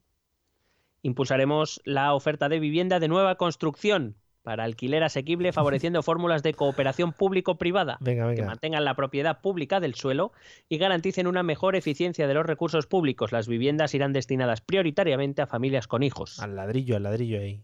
Sí, coño. Sí, al fin y al cabo fue lo que nos sacó de la mierda. fue lo bueno del PP, claro. 339, cultura, aprobaremos una ley de mecenazgo. Venga, hasta luego. 340 crearemos una fiscalía especializada en la protección de la propiedad intelectual. Oh, ¿Para yeah. qué vamos a mejorar las de corrupción o las de eh, delitos organizados? Alejandro si podemos Sanz. crear una fiscalía nueva. Alejandro Sanz está, está Preocupado. perdiendo pasta, está perdiendo mucha pasta y ahí ha metido... Ese es un guiño Alejandro Sanz. 341 impulsaremos una línea de ayuda financiera para facilitar la recuperación de los cascos históricos. Lo de ayuda financiera me preocupa un poco, pero bueno, vale, todo lo que sea recuperar cascos históricos a mí me parece bien. 343 seguiremos impulsando el plan de fomento de la lectura para mejorar los hábitos de lectura de los españoles y como cauce de colaboración con el sector editorial. Mi comentario aquí es, uff, está siendo un éxito actualmente. Lo está petando. Ojalá más. 344. Se desarrollará un plan de mejora de museos, archivos y bibliotecas que incluya la adecuada dotación de recursos humanos y materiales, inversiones de restauración, modernización y ampliación de sedes, así como el enriquecimiento de sus fondos. Claro, Como mm, propuesta, a mí me parece de puta madre. claro, claro. Pero vamos a ver, cuando ha habido dinero no habéis hecho una mierda, ahora que habéis entre los incentivos fiscales y todos los impuestos que queréis quitar, ¿cómo coño queréis pagar esto? Pero bueno, van a contratar a la que hizo lo del Exceomo y todo eso para que haga obras nuevas, pues sí. para que copie obras. ¿sabes? Claro, eso sí. O resucitan a Picasso y, le- y a Velázquez y le dicen, oye, ¿te puedes hacer un par de cuadritos más? Y así tenemos ya un poquito. Sí, por el Ministerio del Tiempo. Claro. Aprobaremos un nuevo plan Platea 3.0 garantizando las giras de las compañías teatrales por toda España y el acceso al teatro de todos los españoles vivan donde vivan. Eso está faltando, está faltando mucho eso, ¿eh? No, sí, repito, a mí estas medidas me parecen súper bien, pero Mm. el problema es que no le habéis hecho ni puto caso a esto nunca. Ahora que ya queréis reducir los gastos públicos, los, los ingresos públicos al mínimo, ¿cómo vais a hacerlo? No Esto es un guiño a los Javis. Ah, eso sí. ¿ves? Seguiremos apoyando un marco estable de financiación de la industria del cine y las políticas fiscales que han convertido a España en un hub internacional de, eh, rodajes. Sí, sí, sí. sí. Por lo visto somos un hub internacional O sea, de rodajes. Hombre, que eso se ve en las calles. Mira el otro día que cortaron toda la puta Gran Vía y, y las Cibeles para grabar una película, todo el día. Sí, A mí me cortaron aquí el acceso por el parque, que estaban rodando no sé qué. Pues fíjate. Un parque que no va nadie. 351 reforzaremos el Plan Nacional de Tauromaquia Uh, Que por- yeah. para que eh, extienda el conocimiento y difusión del arte taurino y potencie el conjunto de actividades alrededor de esta importante tradición. ¿Sabes cómo se llama el Plan Nacional de Tauromaquia? El, el cuernos, no sé. Pentauro. Pentauro, colega. Eso, ¿sabes en qué consiste? Va a ir gente por los bares diciendo ya la típica frase de no, hombre, es que el toro de Lidia se cría para morir en la plaza. Y eso Mientras vive, vive mejor que tú y que yo. Claro, claro, y lo, y lo dicen muchas veces. Ese es el plan. Voy ya rápidamente porque yo creo que las últimas estaba tan cansado que he cogido pocas. Vale. Eh, bloque 8, una España sostenible con futuro. Con Hombre, futuro. por supuesto. 353, eh, agricultura, ganadería y pesca. Priorizaremos la PAC, que es europea, en el plan de, eh, eh, plan de, plan de agricultura comunitario, en la PAC en las negociaciones del nuevo presupuesto europeo, con el fin de mantener la estabilidad del sector agrario y garantizar la sostenibilidad del campo español. No te preocupes, a los otros 26 países de la Unión Europea están de acuerdo contigo. Sí, sí, sí. Que se vayan adaptando. Correcto. 357 desarrollaremos, elaboraremos, perdón, un programa estratégico para el desarrollo de los secanos tradicionales que ofrezca a los productores nuevas opciones para su puesta en valor y desarrollo económico. No tengo ni puta idea de qué va el tema, pero me ha parecido interesante traerte el- este programa estratégico para el desarrollo de los secanos tradicionales. Ojalá los secanos tradicionales estuvieran más a la orden del día, ¿eh? 366 fusionaremos los servicios veterinarios de ganadería y sanidad. O sea que una vaca puede ir al hospital ahora también. Sí, o el veterinario me puede atender a mí. Vale, Estamos guay. ahí.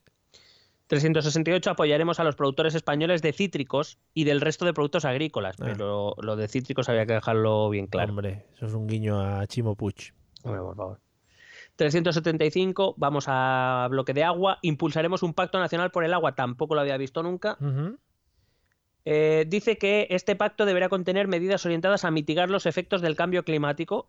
Claro, para eso haces todo lo demás, inútil. Sí, Y garantizar los trasvases que detienen el avance de la desertización. por fin, por fin.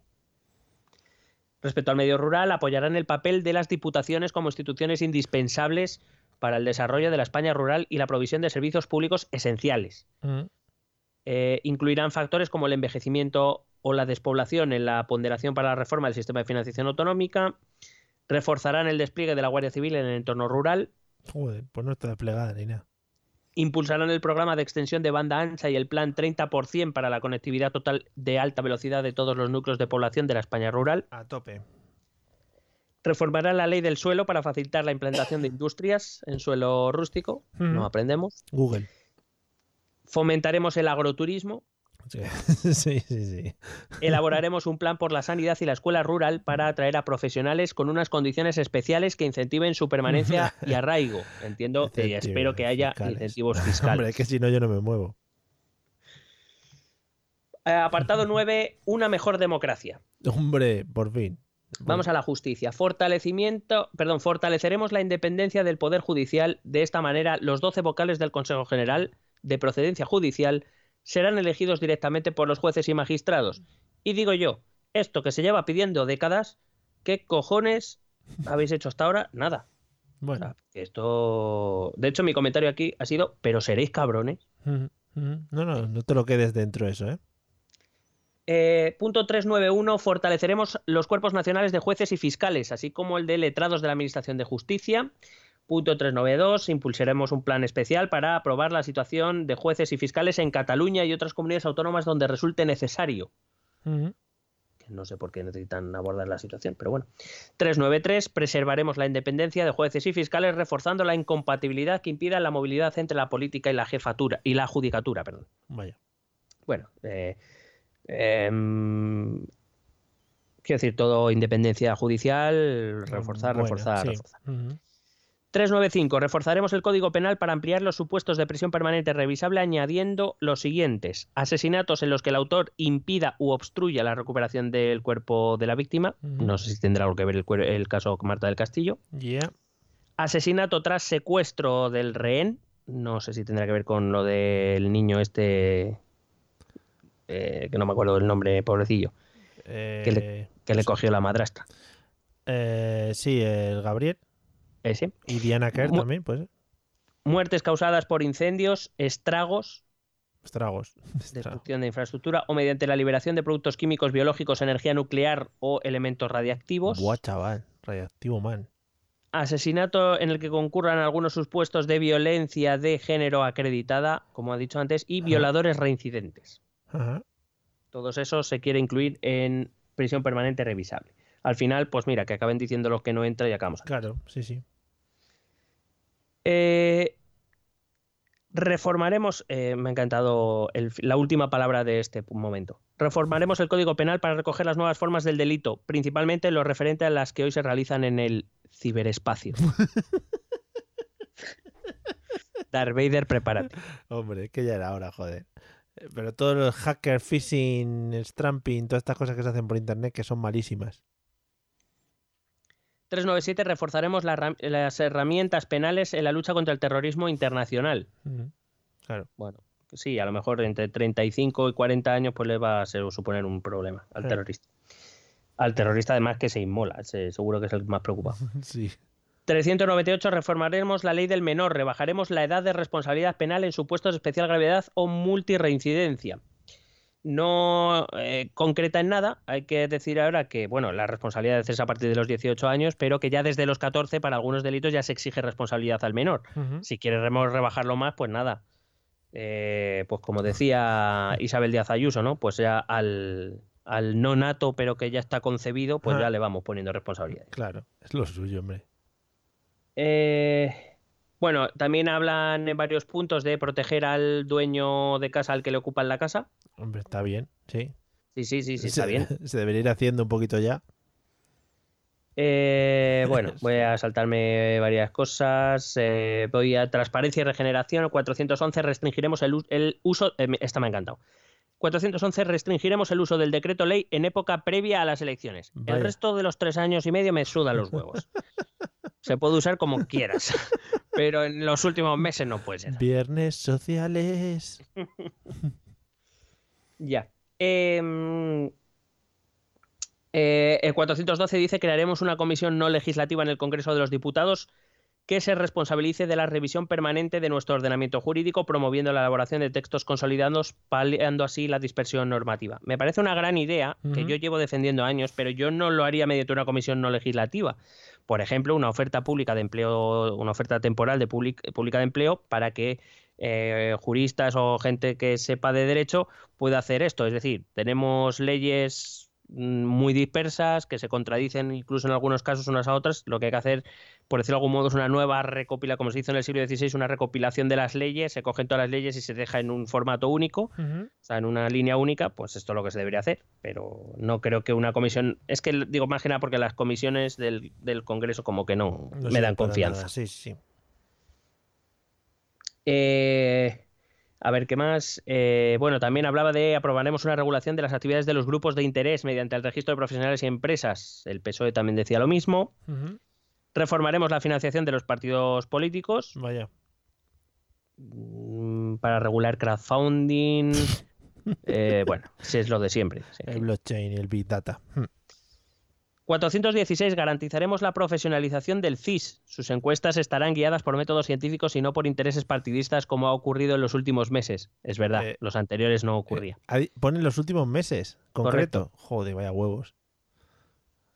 Así vaya casado. 419 eh, dotaremos de los medios suficientes al Tribunal de Cuentas. El Tribunal de Cuentas está descojonando. Todo él. Sí. Eh, atención a la propuesta, repito, es del Partido Popular por si alguien se lo ha olvidado. Sí, sí. 421. Los medios de comunicación públicos estarán guiados por criterios de profesionalidad, transparencia, pluralidad y racionalidad económica. Terminaremos con el modelo de administrador único eh, de la comprobación de RTVE e impulsaremos un gobierno corporativo guiado por los principios de profesionalidad, mérito y capacidad. Esto lo repito, lo ha dicho el PP, ¿eh? que no, no es broma. Sí, sí, sí, sí, Último bloque, retos globales de una sociedad abierta. Oh, yeah. Somos la hostia.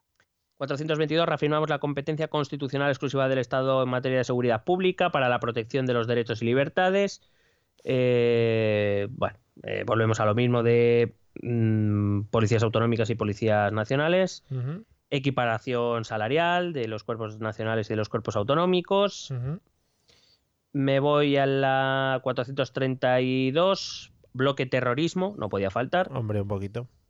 Reafirmamos nuestro compromiso con las víctimas del terrorismo, basado en la memoria, verdad, dignidad y justicia. Impulsaremos el esclarecimiento de los crímenes pendientes de resolver. Mm. Que tú no impulsas nada, que lo hace la justicia. El mantenimiento de la política penitenciaria y reformaremos el Código Penal para la persecución de los actos de homenaje y exaltación de los terroristas. Joder, macho, están obsesionados. No, ¿sí? Sí, sí, no, sí. ¿Tú crees? Sí. Ya lo de otros crímenes como que no, por ejemplo, lo de los muertos en las cunetas no. Eso tampoco hay que tampoco ni honrarlas ni nada de esto. Nada, nada. 434 impulsaremos actuaciones para que los crímenes de ETA sean considerados como crímenes contra la humanidad para evitar su prescripción. Claro, hombre. Para adelante. 436 incrementaremos los medios destinados a combatir el terrorismo yihadista. Actualizaremos el pacto y revisaremos la estrategia de prevención que digo yo, este pacto es de 2016, ya hay que revisarlo, hay que actualizarlo ya. O sea, que no ha pasado ni, que han pasado tres años nada más. Y madre mía. Pasan muchas cosas. O sea, que lo crearon y no lo han vuelto a mirar más, entiendo. Claro. Respecto a inmigración. Uh. Impulsaremos una política de inmigración legal, ordenada y vinculada al mercado de trabajo. A Vox le gusta esto. Se me cae el boli. Hombre, no me extraña. Eh, Dice, ante la actual presión migratoria como consecuencia de las decisiones unilaterales del gobierno socialista, proponemos la creación de un fondo especial para la atención de la inmigración irregular que permita dar apoyo económico a aquellas comunidades autónomas y ayuntamientos que por esta causa vean desbordados sus servicios de acogida. Estamos sufriendo oleadas e invasiones eh, que, bueno, eh, nos doblan en número, Mario. Sí, no podemos con ellas. Sí, sí. Eh, me parece un poco vergonzoso esta, intentar llegar a esta imagen de que parece que es que nos están invadiendo. El problema es que mucha gente sí que lo cree y realmente luego el número de inmigrantes que llegan a las playas, a las costas o a los sistemas que tengamos para recibirlos no es extremadamente grande ni alarmante. 443 facilitaremos la contratación en origen de inmigrantes, que me parece muy interesante, pero no mm. sé si son conscientes de que para eso hay que desplegar un servicio de información muy grande en los países. Ah, es decir, para dar de conocer nuestra oferta de empleo en, esa, aquellos países que, cuyos ciudadanos estén interesados en venir a cubrirlas. Ramstad y Adeco vamos a, llevar por allí a crear oficinas. Eh, aprobaremos la creación de un estatuto de protección temporal para venezolanos. ¿Eh? Sí, sí, sí, esto es así. El Estado les concederá, entre otras cuestiones, un permiso de residencia temporal, desplazamiento libre Ah, por el bueno, territorio y un permiso de trabajo. Vale, vale. Venezuela por el caso que están pasando ellos concretamente, supongo. Deduzco, porque vamos, medida como medida no tiene ni pie ni cabeza. Si vienen ecuatorianos que lo están pasando muy mal, esos no, ¿no? No, no, no. Vale. Haber sido venezolano, claro. Se ha jodido. Que se expanda Maduro. Claro. 446. Reforzaremos el delito de usurpación de viviendas. Volvemos a lo mismo. Mm, Agilizaremos procesos para, des- eh, para desalojar viviendas ocupadas. Es lo suyo.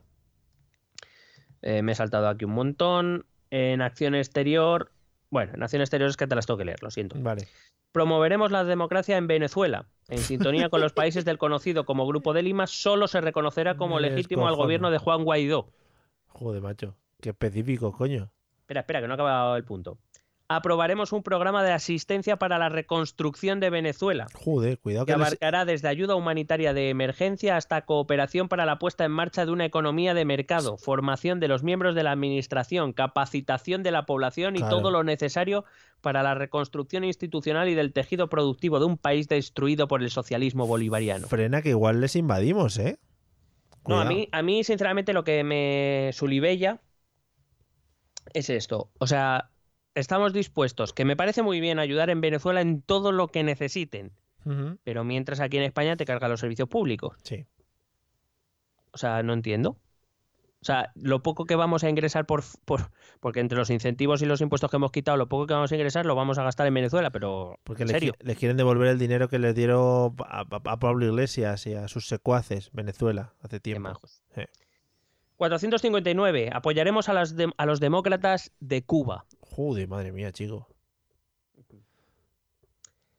460 impulsaremos en el marco de la Unión Europea las iniciativas necesarias para apoyar junto a los países de la OEA a los demócratas de Nicaragua. Pero van país por país. 461 fortaleceremos el papel de las cumbres iberoamericanas como mecanismo para abordar los desafíos de la región y reforzaremos nuestra participación en la Alianza del Pacífico. A tope, a tope. ¿Qué digo yo? Otra vez, lo de las cumbres iberoamericanas ya lo dije con el PSOE, pero, pero ¿sabemos si los demás países quieren Ya. o es Pero somos algo la- que tenemos que hacer por nuestros cojones Claro, españoles? somos el país de la cuna, de la cultura. Sí, pero eh, quiero decir, mm, puedo percibir las buenas intenciones, pero decidir el papel de las cumbres iberoamericanas como mecanismo para abordar los desafíos de la región, entendiendo como que España tiene que abordar los desafíos de la región americana, Mm, pero los países americanos no los desafíos de España. Sí, sí, sí. Es que a lo, me- a lo mejor es eso lo que les molesta. Ya. Como que venga papá a España a ver a, resolver los problemitas de los hijos sudamericanos.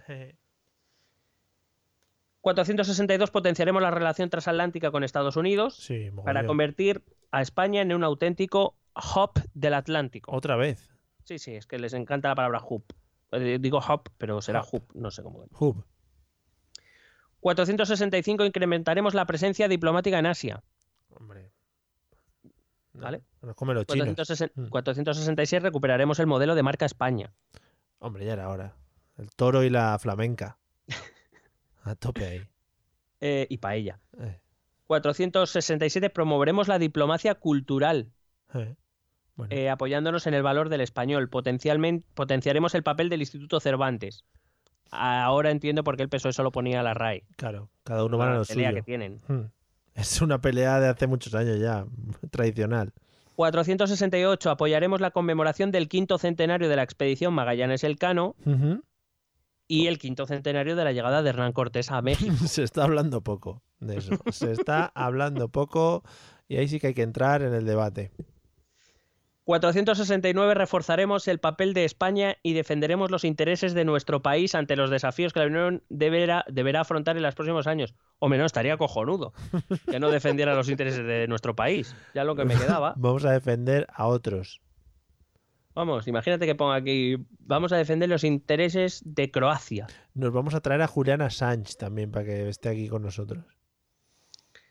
Bueno, luego habla de que pretenderán promover la, la cooperación atlántica, la cooperación de la, con la OTAN. Joder, pues no van a Eh, hacer cosas. Sí. Eh, facilitaremos la participación de la mujer en las Fuerzas Armadas profesionales, apoyando medidas para facilitar la maternidad y la conciliación laboral tanto de hombres como de mujeres. Hombre, facilitar la maternidad en hombres, pues lo veo difícil. 493. Reforzaremos la conciencia de defensa y la imagen de las Fuerzas Armadas en la sociedad como garantes de la libertad y la seguridad de todos los españoles. Hombre, sí, sí. Que no sé yo qué imagen mm, tiene que Los creen que tiene el que los ejército. pongan a desfilar por las calles para que veamos que están ahí para, para salvarnos.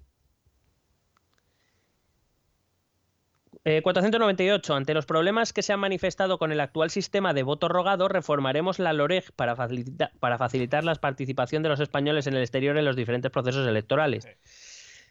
Ya, desde este recuerdo que el voto rogado existe desde enero de 2011, ya tiene mérito que se hayan dado cuenta eh, en 2019 de que el voto rogado era una puta mierda. Cuando yo me di cuenta desde que lo entendí. Em, eso sí, se han dado cuenta ahí, pero ya para otras elecciones. Bueno, Lo- para ahí estas metes- ya no era posible. ahí metes un blockchain o algo y eso tira para adelante. Bueno, y aquí acabaría el análisis. Oye, muy bien, ¿no? Eh, repito un poco la frase que he dicho hace 30 segundos, que quieren hacer muchas cosas para tener cuatro años de legislatura. Bueno, y, y para tener tan poco dinero. Efectivamente, también, sí, sí. Sí, sí. Y repito un poquito lo del PSOE también. Oye, no estamos viendo ningún partido que diga vamos a ahorrar dinero vamos a tirar por aquí para sacar algo de dinerillo de algún lado. Sí, o algún partido que diga, vamos a aprender de los errores Sí, sí, sí, sí. del pasado. No, no.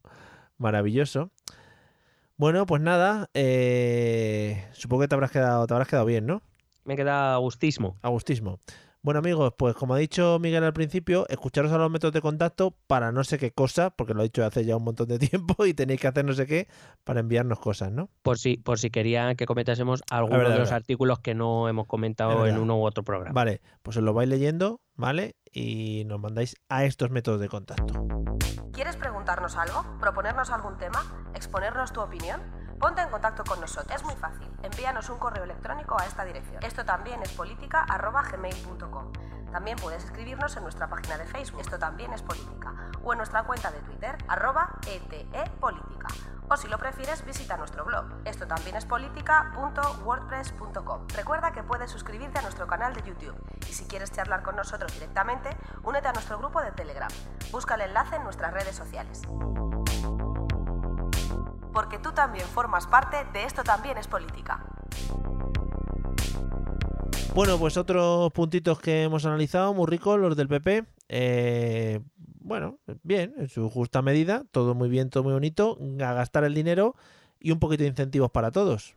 Hombre, sí, eh, creo que han llamado a Iniesta para hacer el, el spot electoral. Que diga, incentivos fiscales para todos. Claro, joder, maravilloso Iniesta, ¿eh? Ahora, cuidado que se está hablando también poco de Iniesta, ¿eh? Eh, que hace el anuncio de Ariel. Sí, sí, eh, y, y además con una, un desparpajo, ¿eh? Sí, joder, Una sí. naturalidad. Es que están a punto de ficharle en Amar en tiempo revuelto ya, para que haga un papel. Ojalá Iniesta ahí haciendo de, de un rural. En el secreto de Puente Viejo. Oh, yeah, el secreto de Puente Viejo, ¿eh? Temazo. Llevan ya por, por, por lo menos mil millones de episodios. Sí, está ahí, con acacias, no sé qué número era. Sí, bueno, está entre el 31 y el 50 estará seguro en la Cacias. Mm. En fin, bueno, pues nada, esperamos que os haya gustado. Igual que dijimos en el de PSOE, E, igual que dijimos en Vox, eh, que fue nuestro, es nuestro episodio estrella, el de Vox hasta ahora. Eh, esperamos que esto sirva para que veamos un poco el contexto en el que se mueven nuestros partidos políticos y animaros un poquito, aunque sea en formato audio, a que escuchéis las propuestas para que os podáis hacer una idea de a quién vais a votar y a quién no. O realmente si vais a votar a alguien, ¿vale? Eh, pues nada más. ¿Algo más que añadir, Miguel, por tu parte? No, que Vale. espero que antes de las, de las elecciones podamos mirar también los programas de Podemos y Ciudadanos y a ver ese debate electoral a 5. Bueno. Eh, que por cierto, Pedro Sánchez, mm, gracias por defender la televisión pública, la cual los propios estatutos dicen que no pueden hacer un debate a 5 porque Vox no tiene representación parlamentaria y por eso ofreció un debate a 4 y tú has dado por culo a la televisión pública. Gracias. ¿Dónde, ¿Dónde va a ser el debate? En A3 Media lo van a hacer entre La Sexta, Antena 3 y Onda Cero, Ah, muy bien, pues nada. día a, 23. A tope. Ojalá lo, lo, lo presente Arturo Valls. Eh, Sí. Por cierto, eh, man- eh, ya se ha publicado los bloques en que van a dividir la- el debate. No hay bloque de economía, no sirve para nada eso. pero hay bloque de Cataluña. Hombre, por supuesto. Es lo que interesa a España. Qué vergüenza. sí, es que luego decimos, pero es que ojo al periodismo que tenemos también. Bueno, amigos, pues poco se está hablando de Cataluña también, ¿eh? O sea que un poquito todos hablar de Cataluña para arriba y para abajo. Nos vemos en el próximo episodio, hablaremos de más programas electorales y estamos metidos en la vorágine de las elecciones. Esto es maravilla pura. Eh, disfrutar, descansar y pensaros a quién vais a votar. Vale, hasta luego. Besete.